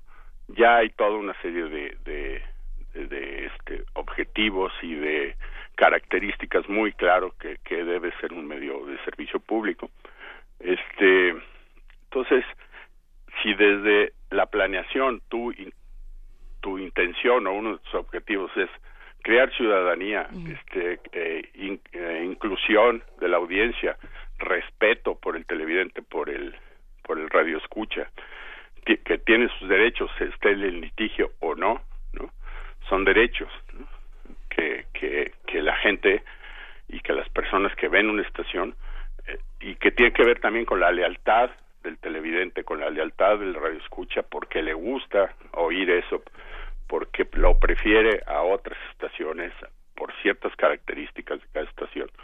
Entonces, bueno, tú le tienes que hacer caso y entre más los incluyas, pues es mejor, porque finalmente las audiencias lo que hacen, ah, si son participativas y propositivas, es que mejoras sustancialmente tu estación.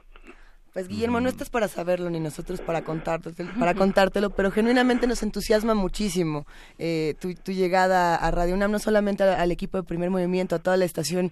Eh, habíamos discutido muchas veces lo importante que era esta figura, lo necesaria, eh, cómo nosotros también nos íbamos a sentir pues sí, en cierta medida protegidos y con nuevas responsabilidades y con, y con nuevas virtudes. En fin, de toda esta carrera que has tenido eh, en, todos estos diferentes trabajos, ¿cuál ha sido el momento más difícil en una decisión, por ejemplo, para la, Defensoría de las Audiencias?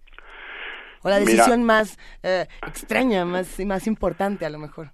Sí, hubo, eh, por ejemplo, cuando estaba yo en, Canal 11, hubo un debate, era el 2012, para los presidenciables, ¿no? Y, bueno, el, el eh, Peña Nieto no no pudo o no quiso asistir al debate.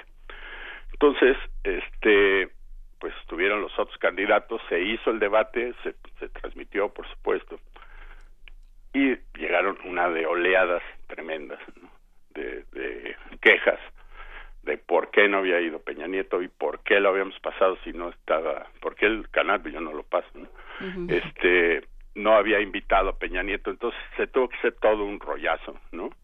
De eh, publicar este, la invitación al candidato de por qué no pudo venir, etcétera, por qué no se pudo aplazar, porque todas las agendas de, de los otros estaban ya llenas, en fin.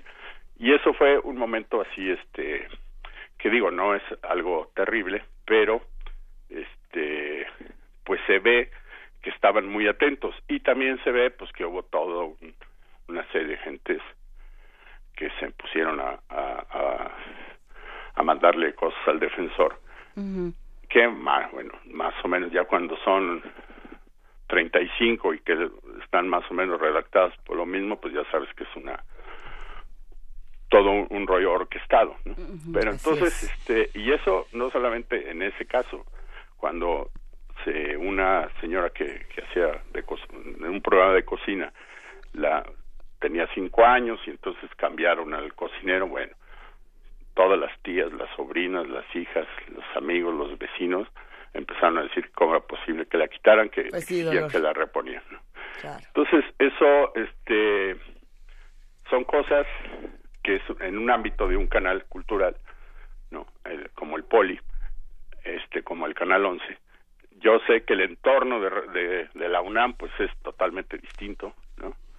Este, que ahí se concentra todas las opiniones, todas las divergencias, todas las coincidencias, entonces, este, pues no es, espero, ¿no?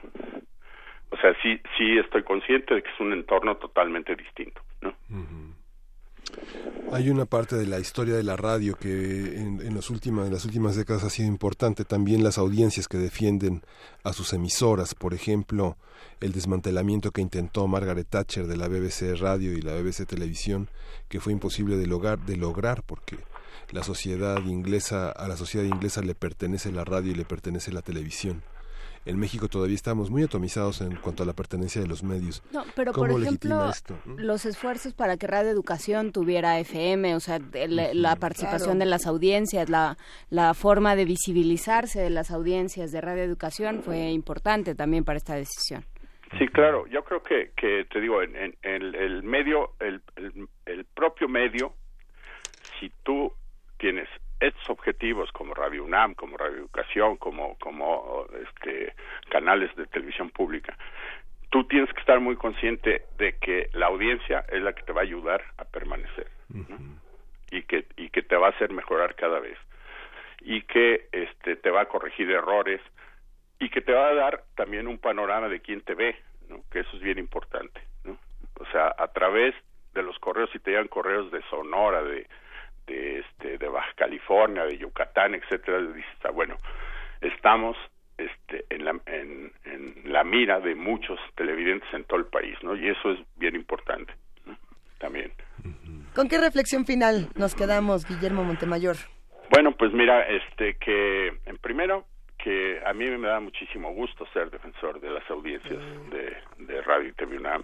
Para mí realmente es un honor, pues, este que, me haya elegido, que me hayan elegido y que pondré todos mi esfuerzo, mis conocimientos, este, para defender a las audiencias y con eso pues poner un, un grano de arena para que las estaciones este estén cada vez mejor. Pues muchísimas gracias, Guillermo Montemayor. Eh, será un placer estar juntos en este camino. Te mandamos un gran abrazo. No, pues el, un saludo muy afectuoso a todos, este y por ahí ya saben que nos estamos viendo, este y platicando ya eh, más en directo ahí en Radio. UNAM. Tus redes entonces- para que para que justamente nuestras audiencias puedan hacer uso de puedan a- us- hacer uso de tu doctorado honoris causa que te acabamos de conferir. Sí, porque es que por eso claro del doctorado, porque ya ves que uno dijo que tenía un doctorado y no fue y entonces este pues luego lo, lo cesaron, ¿no? Así es que no no quiero este confundir, ¿no? Yo este tampoco quiero ser licenciado porque ya ves que los licenciados eh, luego hacen muchas cosas en este país que no son convenientes. Se lo llevé al licenciado. Ay, pues qué gusto. Muchísimas Ok. gracias. ¿Dónde te Bueno. encontramos? Sí, las redes, las redes, las sociales redes. y esas Ah, cosas. no, no, no, No, no, ah. no Todavía no, el- a partir del 18 de septiembre va a haber toda una, una, una serie de cápsulas y, y, y ya va a estar eh, activado el correo, etcétera. ¿no? Buenísimo. Pues lo avisamos el 18. Vamos a estar muy al pendiente. Gracias, Guillermo. Muy bien, un abrazo para todos. Gracias. Abrazote. Nos despedimos con música de la curaduría de Edith Citlali Morales, que ustedes bien saben es la subdirectora ejecutiva de la UFUNAM, y hoy nos trajo música mexicana, Miguel Sí. Ángel. Felipe Bermejo es el autor de Juan Colorado. que Él fue un músico nacido a principios del siglo pasado. Su versatilidad como compositor lo llevó a crear temas de géneros tan variados como el ranchero, el corrido Él es autor de canciones como Rancho Grande, el corrido de Chihuahua, el oso carpintero y Juan Colorado, que es la canción que hoy es una de las tradicionales de la música de Michoacán y lo vamos a escuchar con la Orquesta Sinfónica de Michoacán.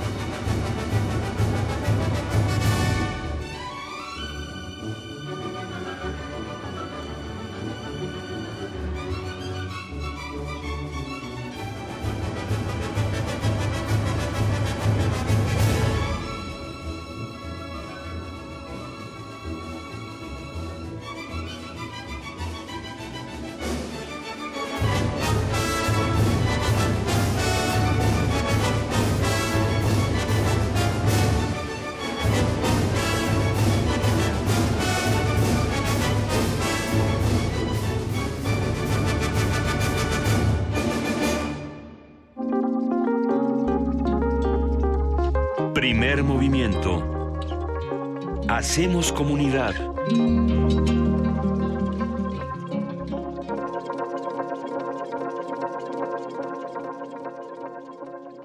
9 de la mañana con 50 minutos. ¿Qué opinan de esta conversación que acabamos de tener precisamente con el nuevo defensor de audiencias de TV y Radio UNAM, el doctor Guillermo Montemayor Gómez? Síganlo en redes, lo pueden encontrar, pueden platicar con él a partir del 18 de septiembre, que además tendrá muchas sorpresas para Radio UNAM, para TV UNAM. Pues ya estaremos muy al pendiente de lo que ocurre. Vamos a repetirlo porque sí estamos verdaderamente entusiasmados de contarles que TV UNAM se acerca a Radio UNAM a través de primer movimiento y a través de muchas otras posibilidades nuevas y vamos a estar compartiendo eh, espacios, frecuencias, tonalidades. Chismes. Hay que decir que eh, para los que no se quieran mover, no, no se tienen que No le mover. mueva. A las 7 de la mañana ustedes van a encender su radio, su dispositivo móvil, lo que tengan a la mano, aquello con lo que nos escuchen eh, comúnmente. Ustedes lo, lo encienden a las 7 de la mañana y ahí vamos a estar. En el 96.1 de FM y en el 860 de AM. Si además a partir de las 8 de la mañana quieren eh, sintonizarnos por TV UNAM, es bajo su propio riesgo. No, nos vamos a peinar.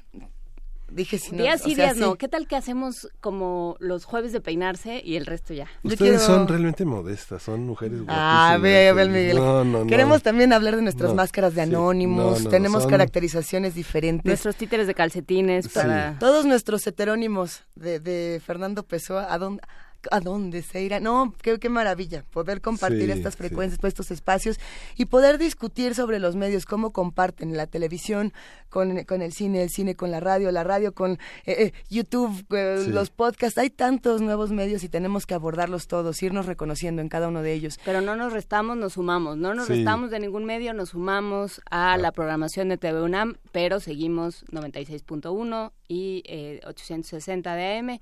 Sí, eh, desde Adolfo Prieto. Y Toda, y la página que es radio.unam.mx. www.radio.unam.mx, www.tv.unam.mx.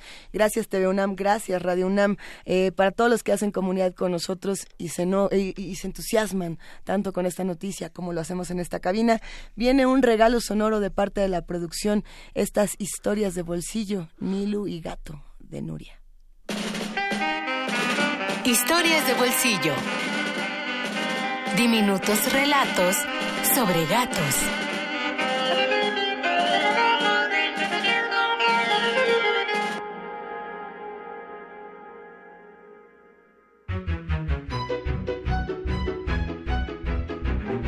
Nilo y Gato, de Nuria FL.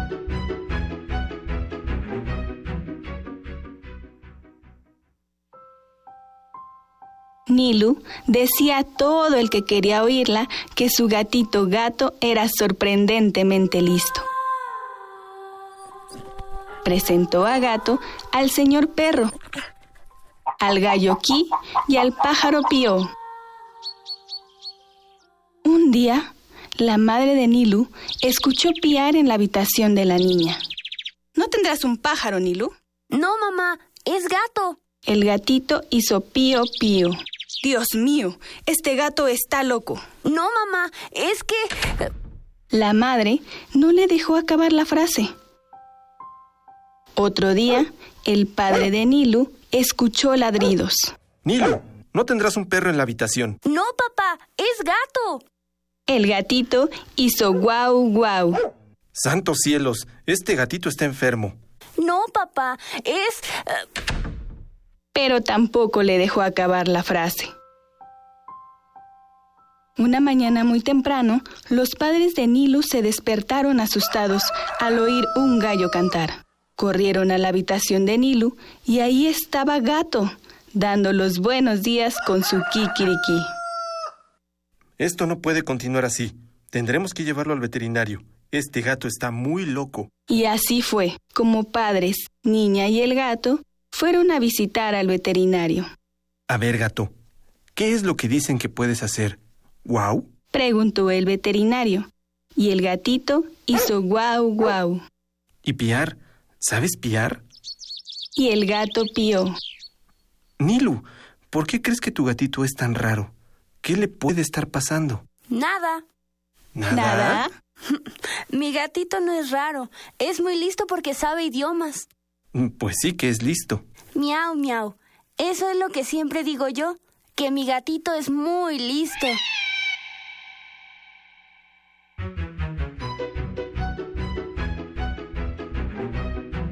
Nilu y Gato, de Nuria FL.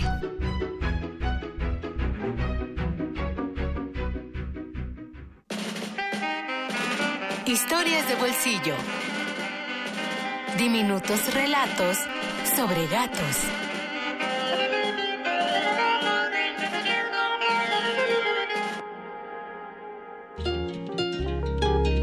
Primer movimiento.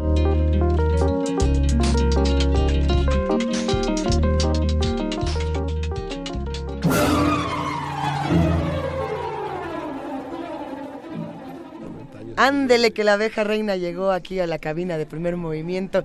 Nada más y nada menos que nuestra productora Frida Saldívar. ¿Qué andas haciendo por acá? Hola, muy buenos Buen días. día. Vengo a presentarles lo que sonará hoy en las frecuencias de Radio UNAM. Iniciamos con el 96.1 de FM, ya que a las 11.55 los invitamos a escuchar En su tinta, un programa sobre literatura en voz de sus autores y es una serie del Instituto de Energías Renovables de la UNAM en colaboración con el Instituto, Instituto Morelense de Radio y Televisión. Los escritores son más sabrosos en su tinta. ¿no? Así como dicen.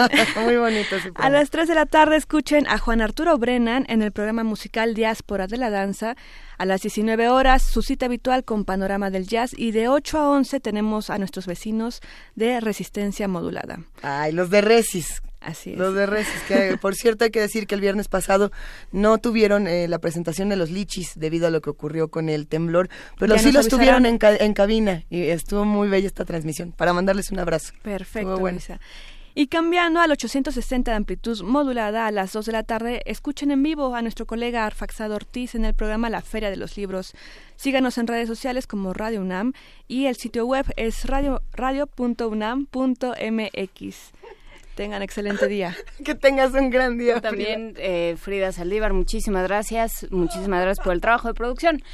Y bueno, pues sí, quédense en Radio UNAM. Recuerden, la tele viene a la radio a partir del 18 de septiembre a las 8 de la mañana. Nosotros seguiremos, como siempre, a partir de las 7 en el 96.1 de FM y en el 860 de AM y a partir a, a través de todas las plataformas, ya a estas horas Ahorita. las preposiciones se me empiezan a hacer bolas, a través de todas las frecuencias y todas las plataformas por las que nos escuchan.